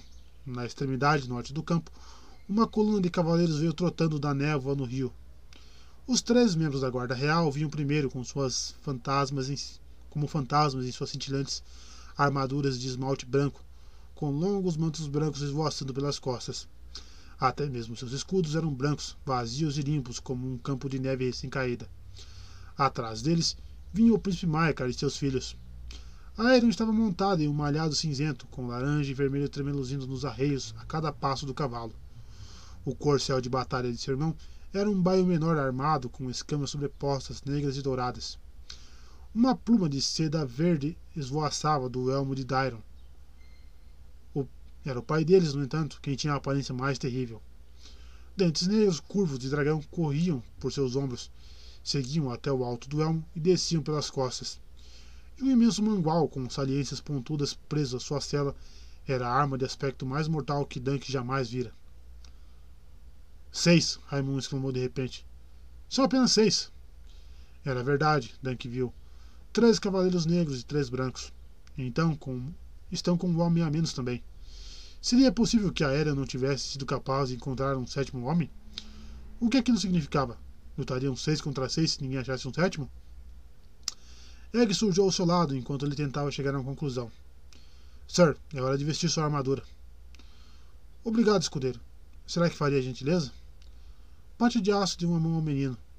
Cota de malha e gorjal, grevas e manoplas, touca e calção, eles o transformaram em aço, conferindo cada fivela e fecho três vezes. Sir Lionel estava sentado afiando sua espada em uma pedra de amolar enquanto os Humphrey conversavam em voz baixa. Sir Robin rezava e Raymond Fosway andava de um lado para outro, perguntando-se onde seu primo se metera. Dunk estava completamente armado quando Sr. Stephen finalmente apareceu. Raymond chamou. Minha cota de malha, por favor. Havia vestido um gibão almofadado para usar por baixo do aço. Sr. Stephen, Dunk falou. E seus amigos? Precisamos de outro cavaleiro para formar sete. Temo que precise de dois, Sr. Stephen comentou. Raymond amarrou a parte de trás da cota de malha. Senhor? Dunk não entendeu. Dois? Sr. Stephen pegou uma manopla de aço articulada de boa qualidade e a vestiu na mão esquerda, flexionando os dedos. Vejo cinco aqui, disse enquanto Raymond prendia seu cinturão da espada. Bisbury, Hastings, Harding, Baratheon e você. E você, completou. Você é o sexto. Sou o sétimo, Sr. Stephen falou, sorrindo, mas para o outro lado. Luto com o príncipe aéreo e seus acusadores. Raymond estava prestes a entregar o elmo ao primo, Parou como se tivesse levado um golpe. Não. Sim, Sr. Stephen deu de ombros. Sr. Duncan compreende, tenho certeza. Tenho um dever para com meu príncipe. Disse a ele para confiar em você. Raimundo estava pálido. Disse? Pegou o elmo das mãos do primo. Não duvido que tenha sido sincero no momento. Traga meu cavalo. Pegue você mesmo, Raimundo respondeu zangado. Se acha que devo fazer parte disso, é tão idiota quanto viu. Viu? Sr. Stephen estalou a língua. Dobre a língua, Raymond. Somos ambos, somos ambos maçãs da mesma árvore. E você é meu escudeiro, ou já se esqueceu seus votos? Não. Você esqueceu os seus? Jurou ser um cavaleiro. Serei mais do que um cavaleiro quando o dia de hoje terminar, Lord Fosway. Lord Fosway. Gosto de como soa. Sorrindo, vestiu a outra manopla, deu meia volta e cruzou o cercado para pegar seu cavalo. Embora os outros defensores o encarassem com um olhar de desprezo, ninguém fez o Ninguém fez um movimento sequer para impedi-lo. Dunk observou o Sr. Stephen levar seu corcel de guerra para o outro lado do campo.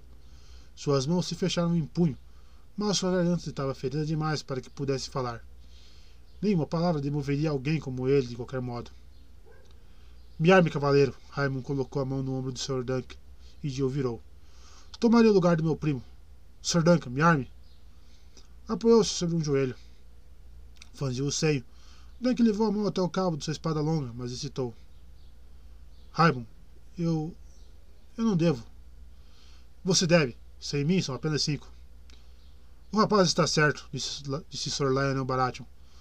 Faça isso. Duncan. Qualquer cavaleiro pode armar um cavaleiro. Duvida da minha coragem? perguntou. Não, respondeu. Não é isso, mas. Ainda assim hesitava. Uma fanfarra de trombetas cortou o ar nebuloso da manhã. Egg veio correndo até eles. Sir, Lord Ashford o convoca. Tempestade risonha fez um aceno impaciente com a mão. Vá, Sr. Duncan. Armarei Sr. Raymond Cavaleiro. Desembanhou sua espada e afastou o Duncan com um empurrão. Raymond da casa Fosway, começou solenemente, tocando a lâmina no ombro direito do escudeiro. Em nome do guerreiro, eu o exorto a ter coragem. A espada moveu do ombro direito para o esquerdo. Em nome do pai, eu o exorto a ser justo, de volta ao direito. Em nome da mãe, eu o exorto a defender os jovens inocentes. Para o esquerdo. Em nome da donzela, eu o exorto a proteger todas as mulheres. Dunk os deixou lá, sentindo-se tão aliviado quanto culpado. Ainda temos uma menos, pensou enquanto Egg segurava a trovão para ele. Onde vou encontrar outro homem? Virou o cavalo e cavalgou lentamente na direção da arquibancada onde Lord Ashford esperava da extremidade norte das listas, o príncipe aéreo avançou para encontrá-lo. Sir Duncan, disse alegremente, vejo que só tem cinco campeões. Seis, Duncan corrigiu. Sir Lionel está armando Raymond Fosway. Lutarei seis contra sete. Sabia, sabia que homens haviam vencido com perspectivas muito piores. Mas Lord Ashford negou com a cabeça. Isso não é permitido, Sir. Se não pode encontrar outro cavaleiro para lutar ao seu lado, deve ser declarado culpado dos crimes de que foi acusado. Culpado, Tank pensou. Culpado pela perda de um dente e por isso devo morrer. Senhor, peço um momento. Pois o tem. Dunk cavalgou lentamente ao longo da cerca. A arquibancada estava lotada de cavaleiros. Senhores, gritou para eles. Alguém se lembra de Sir Arland Centarbor? Eu era seu escudeiro. Ele serviu muito de vocês. Comeu em suas mesas e dormiu em seus salões. Viu Manfred de Dondarrion sentado na fileira mais alta. Sir Arland foi ferido a serviço de seu pai. O cavaleiro disse alguma coisa para a senhora ao seu lado, sem prestar atenção. Dunk foi obrigado a avançar. Lord Lannister. Sir Arlan o desmontou certa vez de um torneio. O leão grisalho examinou sua luva, recusando-se deliberadamente a levantar os olhos. Ele era um bom homem e ensinou-me a ser um cavaleiro. Não só a lutar com a espada e a lança, mas a ter honra. Um cavaleiro defende os inocentes, ele dizia. Foi tudo o que fiz. Preciso de mais um cavaleiro para lutar ao meu lado. Um é tudo. Lord Caron. Lord Swan. Lord Swan riu de leve quando Lord Caron sussurrou em seu ouvido. Dunk se dirigiu a Sir Otto Bracken abaixando a voz. Sr. Otto, todos sabemos que é um grande campeão. Jude-se a nós, eu lhe peço, em nome dos deuses antigos e dos novos. Minha causa é justa. Pode ser, disse Bracken, o bruto, que ao menos teve a educação de responder. Mas é sua causa, não a minha. Não o conheço, garoto. Desolado, Dunk deu meia volta com o trovão e correu de um lado para o outro diante das fileiras de homens pálidos e frios. O desespero o fez gritar. O fez gritar. Não há cavaleiro de verdades entre vocês? Só o silêncio respondeu. Do outro lado do campo, o príncipe aéreo gargalhou. Não se zomba do dragão! gritou. Então veio uma voz. Tomarei partido de Sr. Duncan. Um garanhão negro emergiu das névoas do rio, com um cavaleiro negro no dorso. Duncan viu o escudo do dragão e o espigão esmaltado de vermelho no alto do elmo, com três cabeças rugindo. O jovem príncipe. Deuses sejam bons, é realmente ele. Lord Ashford cometeu o mesmo engano. Príncipe Valar? Não. O Cavaleiro Negro ergueu a viseira do elmo. Não pensava entrar, em, entrar nas listas em Valfresh, meu senhor. Então não trouxe armadura. Meu filho foi bastante gentil em me emprestar a dele. O príncipe Baylor sorriu com, quase com tristeza. Os acusadores estavam confusos. Dunk podia ver. O príncipe Maikar esporeou o cavalo de adiante. Irmão, você perdeu o juízo, apontou um dedo revestido em cota de malha para Dunk. Este homem atacou meu filho. Este homem protegeu o fraco, como todo cavaleiro de verdade deve fazer, o príncipe Baylor respondeu. Desde que os deuses determinem se ele estava certo ou errado. Deu um puxão em suas rédeas, virou o imenso cavalo de guerra de Valar e trotou para a extremidade sul do campo. Dunk parou o trovão ao lado dele, e os outros defensores se reuniram ao redor deles. Robin Rising e Sir Lionel, os Humphrey, todos bons homens, mas serão bons o bastante? Onde está Raimon? Sir Raimon, por favor. Ele se aproximou a meio galope, com um sorriso impiedoso iluminando seu rosto sob o homem plumado. Minhas desculpas, Sir. Precisei fazer uma pequena mudança no meu símbolo para não ser confundido com meu desonroso primo. Com meu desonroso primo. Mostrou o escudo para todos.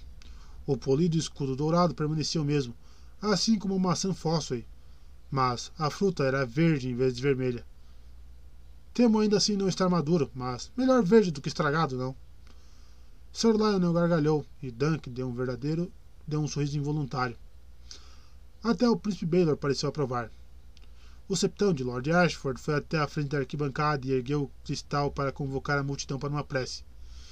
Prestem atenção, todos vocês, Baylor disse em voz baixa.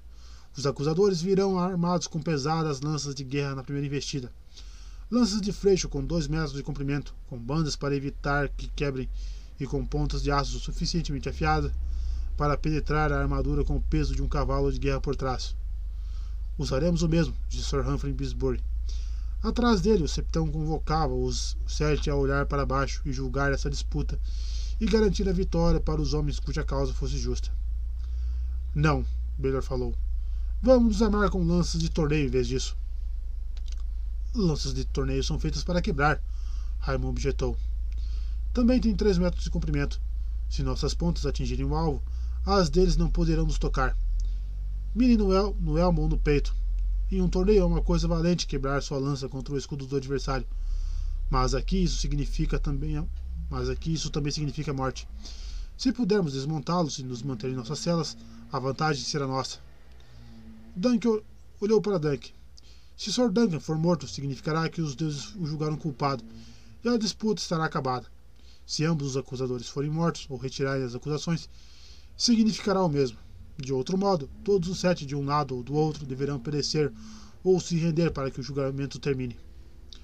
O príncipe Darion não vai lutar, Dunk falou. Não lutaria bem de qualquer modo, Sr. Lion gargalhou. Contra isso, temos três das, das espadas brancas para combater. Baylor encarou, Baylor encarou aquilo com calma. Meu irmão errou quando exigiu que a guarda real lutasse por seu filho. Seus votos o proíbem de ferir um príncipe do sangue. Felizmente, é o que sou. Tem um sorriso leve. Mantenha os outros longe de mim durante o tempo suficiente que lidarei com a guarda real. Meu príncipe, isso é cavalheiresco? Sir Lionel perguntou enquanto o septão terminava sua invocação. Os deuses nos farão saber, disse Baylor quebra-lança. Um profundo silêncio de expectativa caiu sobre a campina de Valfreixo. A 70 metros de distância, o garanhão cinzento de aéreo relinchava impaciente e batia com a pata no chão lamacento. Trovão estava muito quieto em comparação. Era um cavalo mais velho, veterano de meia centena de batalhas. Sabia o que era esperado dele. Egg entregou o escudo a Dunk. Que os deuses estejam com você, Sir, o garoto disse. A visão de seu ombro e da estrela cadente lhe deu ânimo. Dunk passou o braço esquerdo pela correia e apertou os dedos em volta do punho. Carvalho e ferro. Guarde-me bem, senão estou morto e no inferno também. Parte de aço lhe trouxe a sua lança, mas Egg insistiu que ele é quem devia colocá-la na mão de Dunk. De ambos os lados, os seus companheiros pegaram as lanças e se espalharam em uma longa fileira. O príncipe Baylor estava à sua direita e o Sr. Lionel à esquerda, mas a abertura estreita do elmo limitava a visão de Dunk aos que, ao que estava diretamente à sua frente. A arquibancada desaparecera, assim como os plebeus que lotavam as cercas. Havia apenas o campo enlameado, a bruma pálida soprada pelo vento, o rio, a vila e o castelo ao norte, e o príncipezinho em seu cavalo de guerra cinzento com chamas no elmo e um dragão no escudo. Dunk viu o escudeiro de aéreo dar-lhe uma lança de guerra com dois metros de comprimento, e negra como a noite. Ele atravessará meu coração com ela, se puder. Uma corneta soou. Por um segundo, Dunk ficou imóvel como uma mosca de âmbar, embora todos os cavalos estivessem se movendo. Uma pontada de pânico o atravessou. Esqueci, pensou enlouquecido. Esqueci de tudo. Vou me envergonhar, vou perder tudo. Trovão o salvou. O grande garanhão castanho sabia o que fazer, mesmo que seu cavaleiro não soubesse. Arrancou em um trote lento, então o treinamento de Dunk assumiu o controle. Deu um leve toque com as esporas no cavalo de guerra e posicionou a lança. Ao mesmo tempo, virou o escudo de forma a cobrir a maior parte da lateral esquerda de seu corpo. Segurou em um ângulo que, ângulo que defletisse os golpes para longe dele. Carvalho e ferro, guarde-me bem, senão estou morto no inferno também. O ruído da multidão não era mais do que o rebentar distante das de ondas. Trovão começou a galopar. Os dentes de Dunk rangeram violentamente com o ritmo. Pressionou os calcanhares para baixo, apertando as pernas com toda a força e deixando que seu corpo se tornasse parte do movimento do cavalo embaixo dele. Sou o trovão, e trovão sou eu. Somos um único animal. Estamos unidos, somos um. O ar dentro de seu elmo já estava tão quente que ele mal podia respirar. Era uma justa de torneio. Seu adversário estaria à sua esquerda, do outro lado da barreira, e ele teria que virar a lança por cima do pescoço de Trovão. O ângulo fazia com que fosse mais provável que a madeira rompesse com o impacto, mas o jogo daquele dia era mais mortal. Sem barreiras para separá-los, os cavalos investiam diretamente um contra o outro. O imenso cavalo negro do príncipe Baylor era muito mais rápido do que Trovão, e Duncan o vislumbrou cavalgando na sua frente através, através do canto visor do elmo. Sentia os outros mais do que os via, eles não importam, apenas a importa. Só ele. Via o dragão se aproximar. Respingos de lama saltavam dos cascos do cavalo cinzento do príncipe aéreo. E Dunk podia ver as narinas do animal se dilatarem. A lança negra ainda se inclinava para cima. O cavaleiro que, assegura, que segura sua lança para o alto e a alinha no último momento sempre corre o risco de baixar, abaixar tarde demais, o velho lhe dizia. Dunk mirou a ponta de sua arma no meio do peito do príncipezinho. Minha lança é a parte do meu braço, disse para si mesmo. É meu dedo, um dedo de madeira. Tudo o que preciso fazer é tocá-lo com, com meu dedo longo de madeira. Tentou não ver a ponta de ferro afiada da extremidade da lança de aéreo ficando cada vez ficando maior a cada passo. Dragão. Olhe para o dragão, Dunk pensou. O grande animal de três cabeças cobriu o escudo do príncipe, asas vermelhas e fogo dourado. Não. Olhe só para onde pretende atingir. Lembrou-se de repente, mas sua lança já começara a deslizar para o lado. Tentou corrigi-la, mas era tarde demais. Viu a ponta acertar o escudo de Aerion, atingindo o dragão entre as duas cabeças, entre duas de suas cabeças, arrancando uma gota de chama pintada. Quando tocou, quando soou um estalo abafado, sentiu o trovão se retrair sobre seu corpo, tremendo com a força do impacto. E meio segundo mais tarde, algo se esmagou contra seu flanco com uma força incrível. Os cavalos se colidiram violentamente, as armaduras batendo e ressoando. Enquanto o trovão tropeçava e a lança de Dunk caía de sua mão, enquanto, tá, enquanto o trovão tropeçava e a lança de Dunk caía de sua mão. Então ele havia passado por seu adversário agarrado à sua, agarrado à sua cela, em um esforço desesperado para continuar montado. Trovão se inclinou de lado na lama escorregadia e Dunk sentiu suas patas traseiras escorregarem por baixo do, do cavalo. Elas deslizaram, rodopiaram, e então o traseiro do garanhão bateu com força no chão. Para cima! Dunk rugiu, golpeando com as esporas. Para cima, trovão! E de algum modo, o velho cavalo de guerra ficou em pé novamente. Dunk sentiu a dor aguda nas costelas e seu braço esquerdo estava sendo puxado para baixo. Aerion levara sua lança através do carvalho, da lã e do aço, um metro de flecha estilhaçado e o ferro enfiado projetava-se na lateral de seu corpo. Dunk estendeu a mão direita, agarrou a lança logo abaixo da cabeça, travou os dentes e arrancou-a com um puxão violento. O sangue veio chorrando pelos elos da cota de malha e manchando de vermelho sobretudo. O mundo girou e ele quase caiu. Vagamente, através da dor, podia ouvir vozes chamando seu nome. Seu belo escudo era inútil agora jogou de lado, olmo, estrela cadente, lança quebrada e tudo mais, e desembainhou a espada, mas sentia tanta dor que não achava que pudesse golpear. Virando o trovão em um círculo estreito, tentou ter uma ideia do que estava acontecendo em outros lugares do campo. Sir Humphrey Harding estava agarrado ao pescoço de sua montaria, obviamente ferido. O outro Sir Humphrey jazia imóvel em um lago de lama manchada de sangue, com uma lança quebrada saindo de cima de, saindo de sua virilha. O príncipe Baylor passava galopando a, a lança ainda intacta e derrubar da cela um dos homens da guarda real. Outro cavaleiro branco já estava caído, e Maikar também fora desmontado. O terceiro cavaleiro da guarda real estava rechaçando Sir Robin Heisling. Aéreo. Onde está Aéreo? O som de cascos tamborilando atrás de si fez Danks virar a cabeça rapidamente. Trovão bramiu e empinou, sacudindo os cascos inutilmente, enquanto o garanhão cinzento de Aerion ia contra ele a todo galope.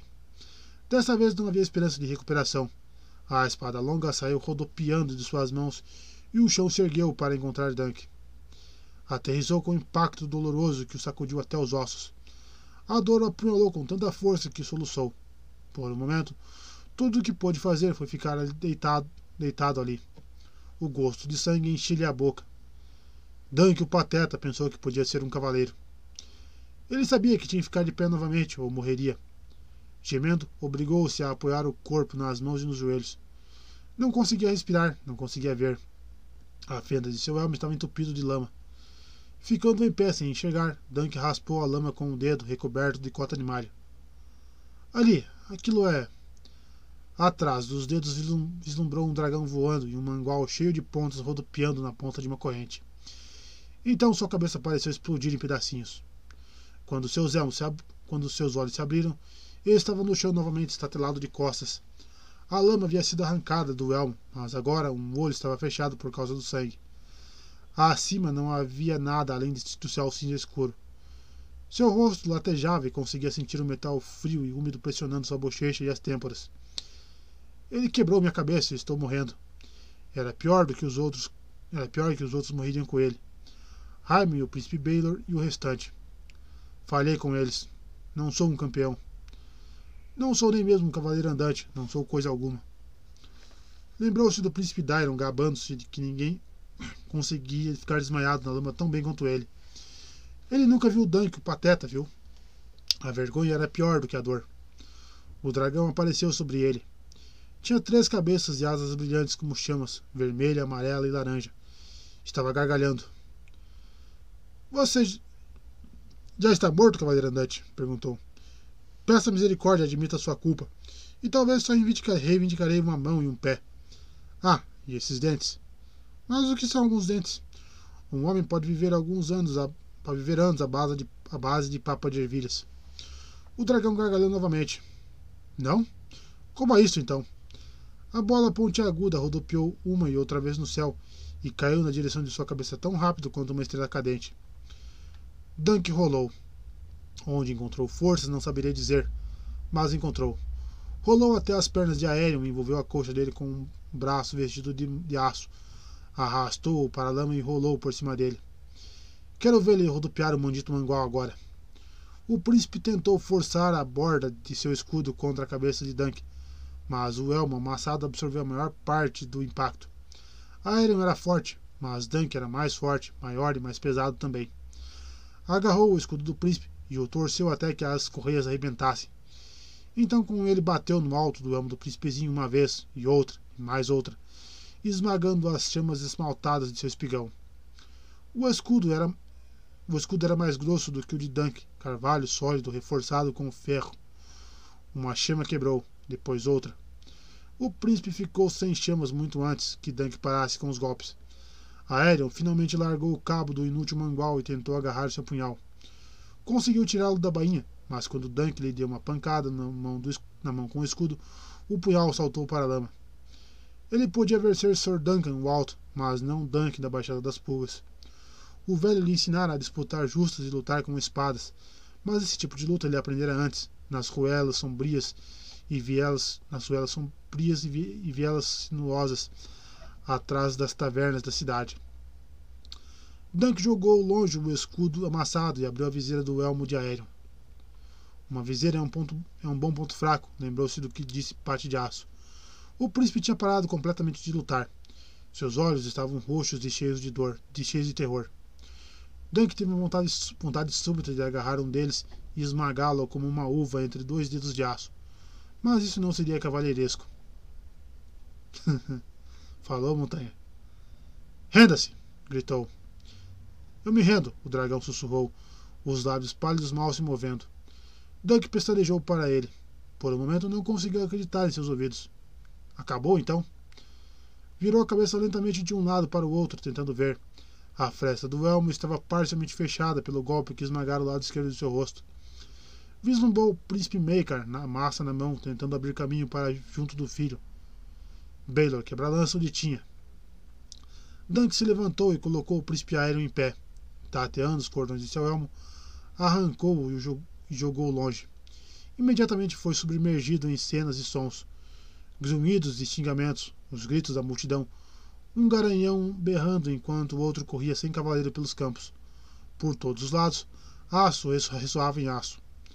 Raimo e o primo golpeavam um ao outro em frente à arquibancada, ambos em pé. Seus escudos estavam em frangalhos, a maçã verde e a vermelha transformada em mechas. Um dos cavaleiros da guarda real carregava o irmão ferido para fora do campo. Ambos pareciam iguais em suas armaduras e mantos brancos.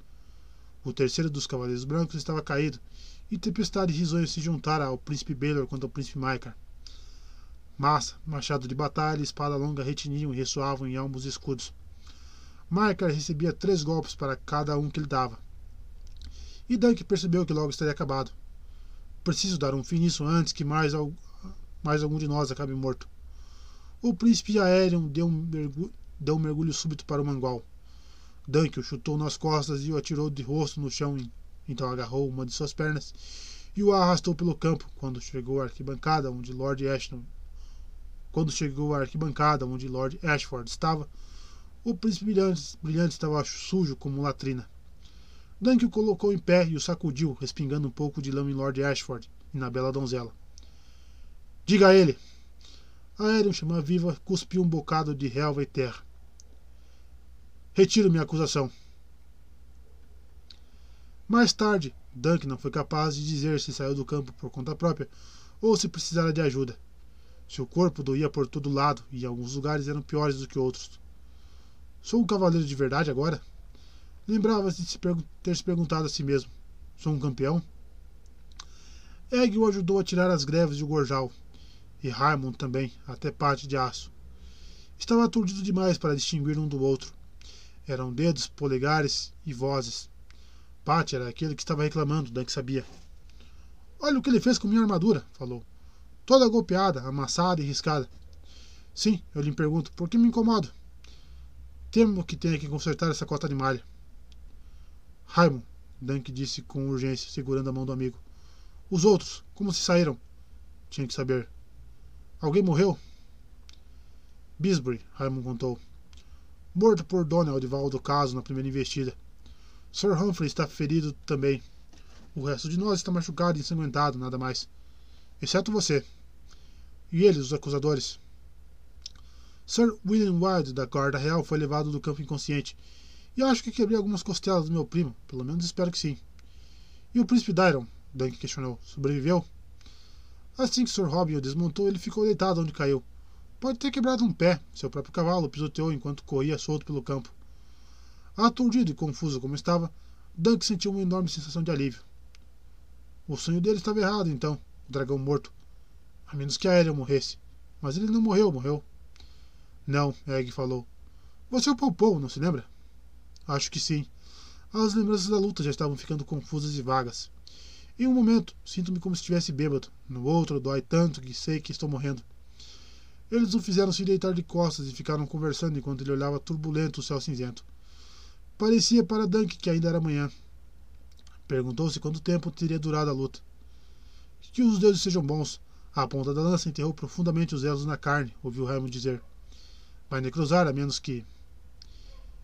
Embebede-o e despeje um pouco de óleo fervente na ferida, alguém sugeriu. É assim que os mestres fazem.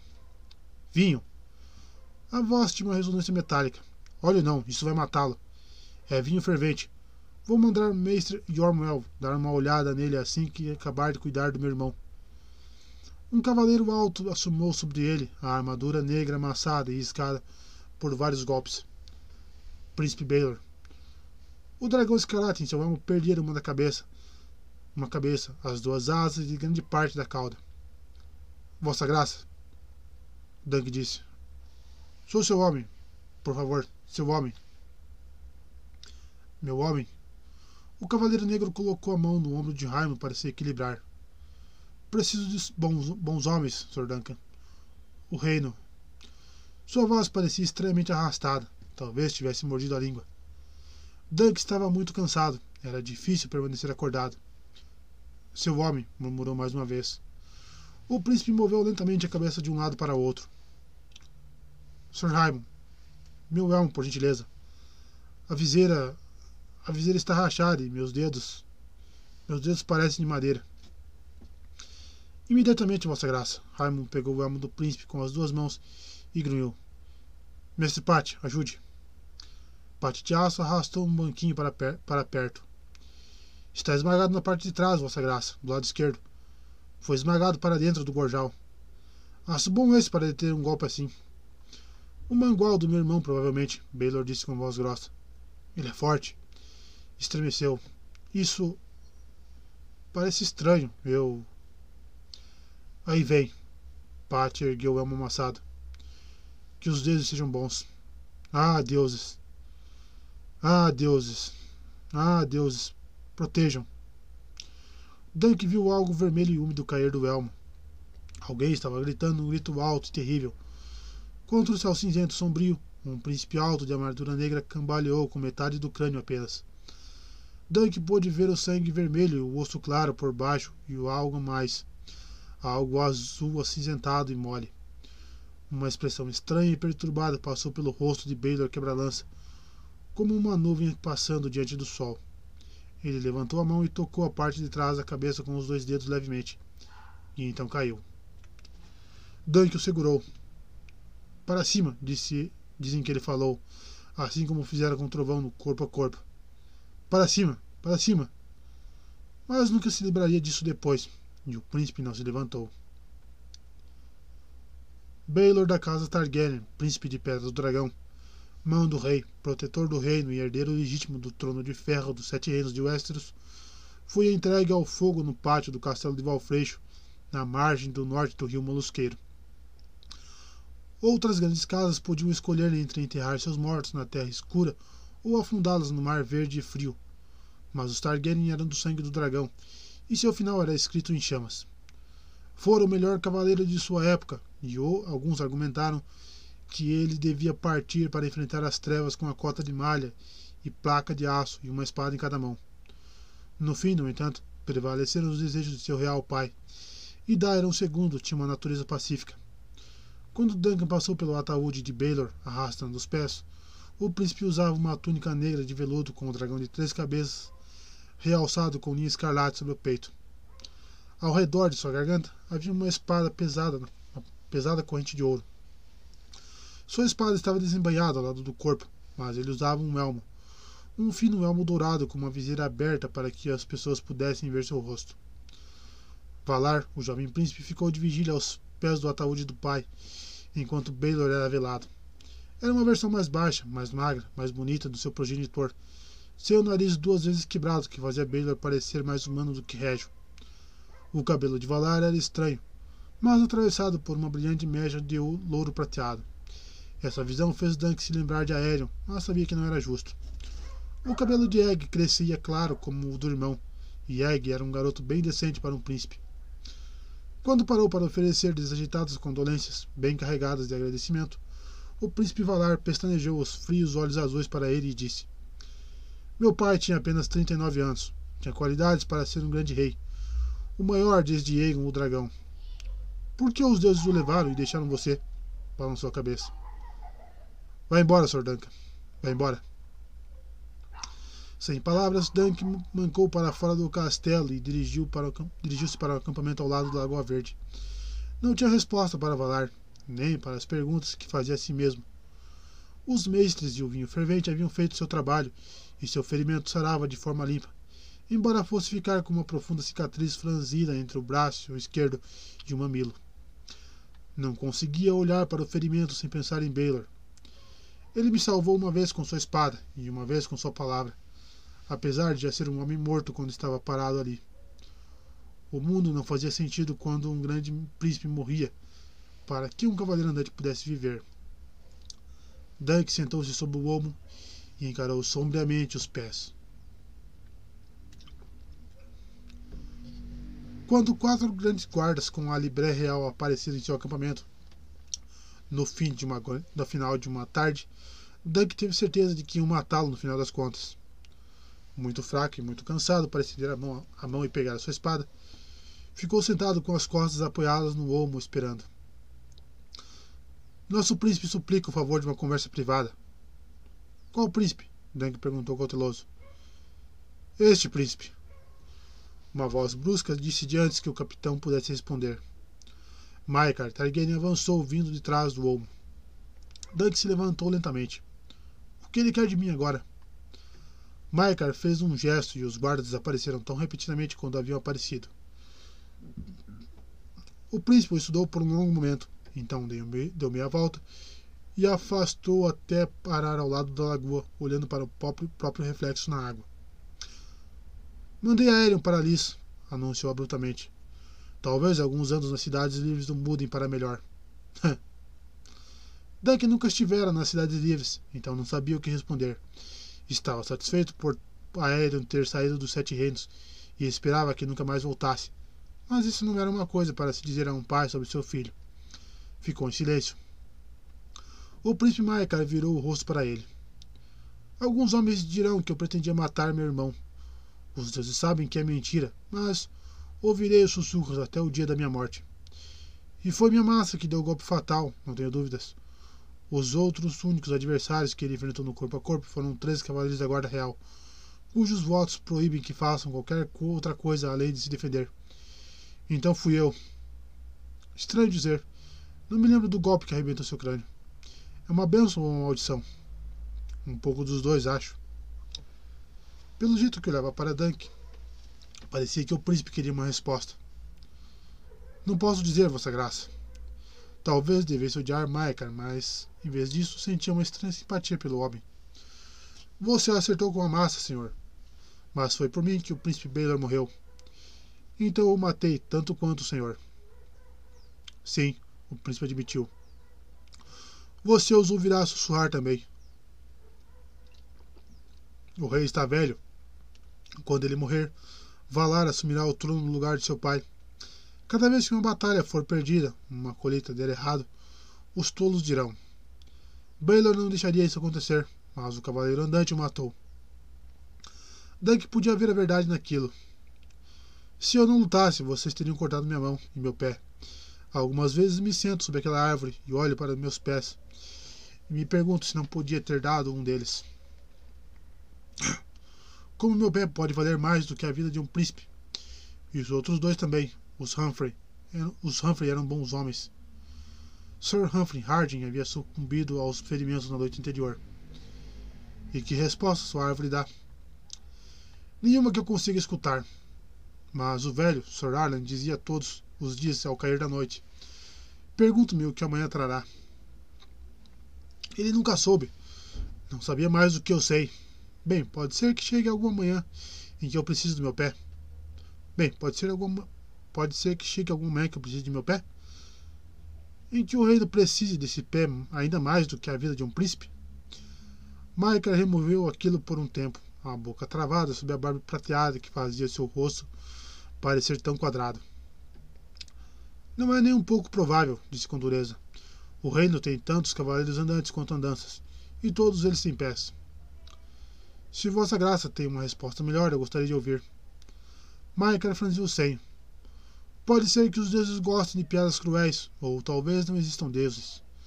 Talvez nada disso tenha significado algum. Eu perguntaria ao Alto Septão, mas da última vez que fui até ele, ele me disse que nenhum homem pode realmente entender as obras dos deuses. Talvez ele devesse experimentar dormir embaixo de uma árvore, fez uma careta. Meu filho mais novo parece ter se ligado a você, Sir. É, uma, é hora dele ser um escudeiro. Mas ele me diz que não servirá a nenhum cavaleiro além de você. É um rapaz indisciplinado, como você deve ter, deve ter notado. Ficará com ele? Eu? A boca de Dunk se abriu e se fechou e abriu novamente. Egg. Egon, quero dizer. Ele é um, é um bom garoto, Vossa Graça. Ele é um bom garoto. Mas, Vossa Graça, sei que me honra, mas. Sou só um cavaleiro andante. Isso pode ser mudado, Maiker falou. Egon vai retornar para meu castelo em solar estival. Há um lugar para você se desejar. Um cavaleiro da minha casa. Jure sua espada para mim e Aegon poderá ser seu escudeiro. Enquanto você o treinar, meu mestre de armas completará seu treinamento. O príncipe deu um olhar astuto. Seu Sr. Arlan fez tudo o que podia por você, mas ainda tem muito que aprender. Eu sei, meu senhor. Tanque olhou ao seu redor para a relva. Olhou ao seu redor. Para a relva verde e os juncos, o olmo alto, as ondulações dançando pelas superfície da lagoa iluminada pelo sol. Outra libélula se movia pela água, ou talvez fosse a mesma do outro dia. O que vai ser, Dunk? perguntou a si mesmo. Libélulas ou dragões? Alguns dias teria respondido imediatamente. Era tudo o que sempre a sonhara. Mas agora que a perspectiva estava a seu alcance, aquilo o assustava. Imediatamente antes de o príncipe Baylor morrer, jurei ser seu homem. Presunçoso de sua parte, Micah comentou. O que ele disse? Que o reino precisava de bons homens. Isso é verdade. E o que tem? Aceitarei seu filho como meu escudeiro, Vossa Graça, mas não em solar estival. Não por um ou dois anos. Não por um ou dois. Ou, não por um ano ou dois. Eu já vi castelos suficientes, imagino. Só, só o aceitarei se puder levá-lo comigo para a estrada. Apontou para a velha castanha. Ele montará meu corcel, vestirá meu manto velho e manterá minha espada afiada e minha cota de malha limpa. Dormiremos em estagens, estalagens e estábulos, e de vez em quando nos salões de algum cavaleiro com terras ou senhor de menor importância. E talvez sob as árvores quando for necessário. O príncipe, o príncipe Maikar lhe deu um olhar incrédulo. O julgamento, o julgamento abalou seu juízo, homem. Egon é um príncipe real, o sangue do dragão. Príncipes não são feitos para dormir em valas e e comer carne salgada dura. viu que Dunk citou. O que tem medo de me dizer? Diga o que desejar, Sir. Dairon nunca dormiu em uma vala, aposto, Dunk disse muito baixinho. E toda a carne que a Aerion já comeu, que a Aerion já comeu era grossa, tenra e ensanguentada, provavelmente. Maekar Targaryen, príncipe solar estival, olhou Dunk debaixo das pulgas por um longo tempo. A mandíbula movendo-se em silêncio sob a barba prateada. Por fim, deu meia volta e afastou-se sem dizer uma palavra.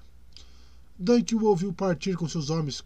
Quando se foram, o único som era o tênue zumbido das, das asas da libélula que voava rente sobre a água.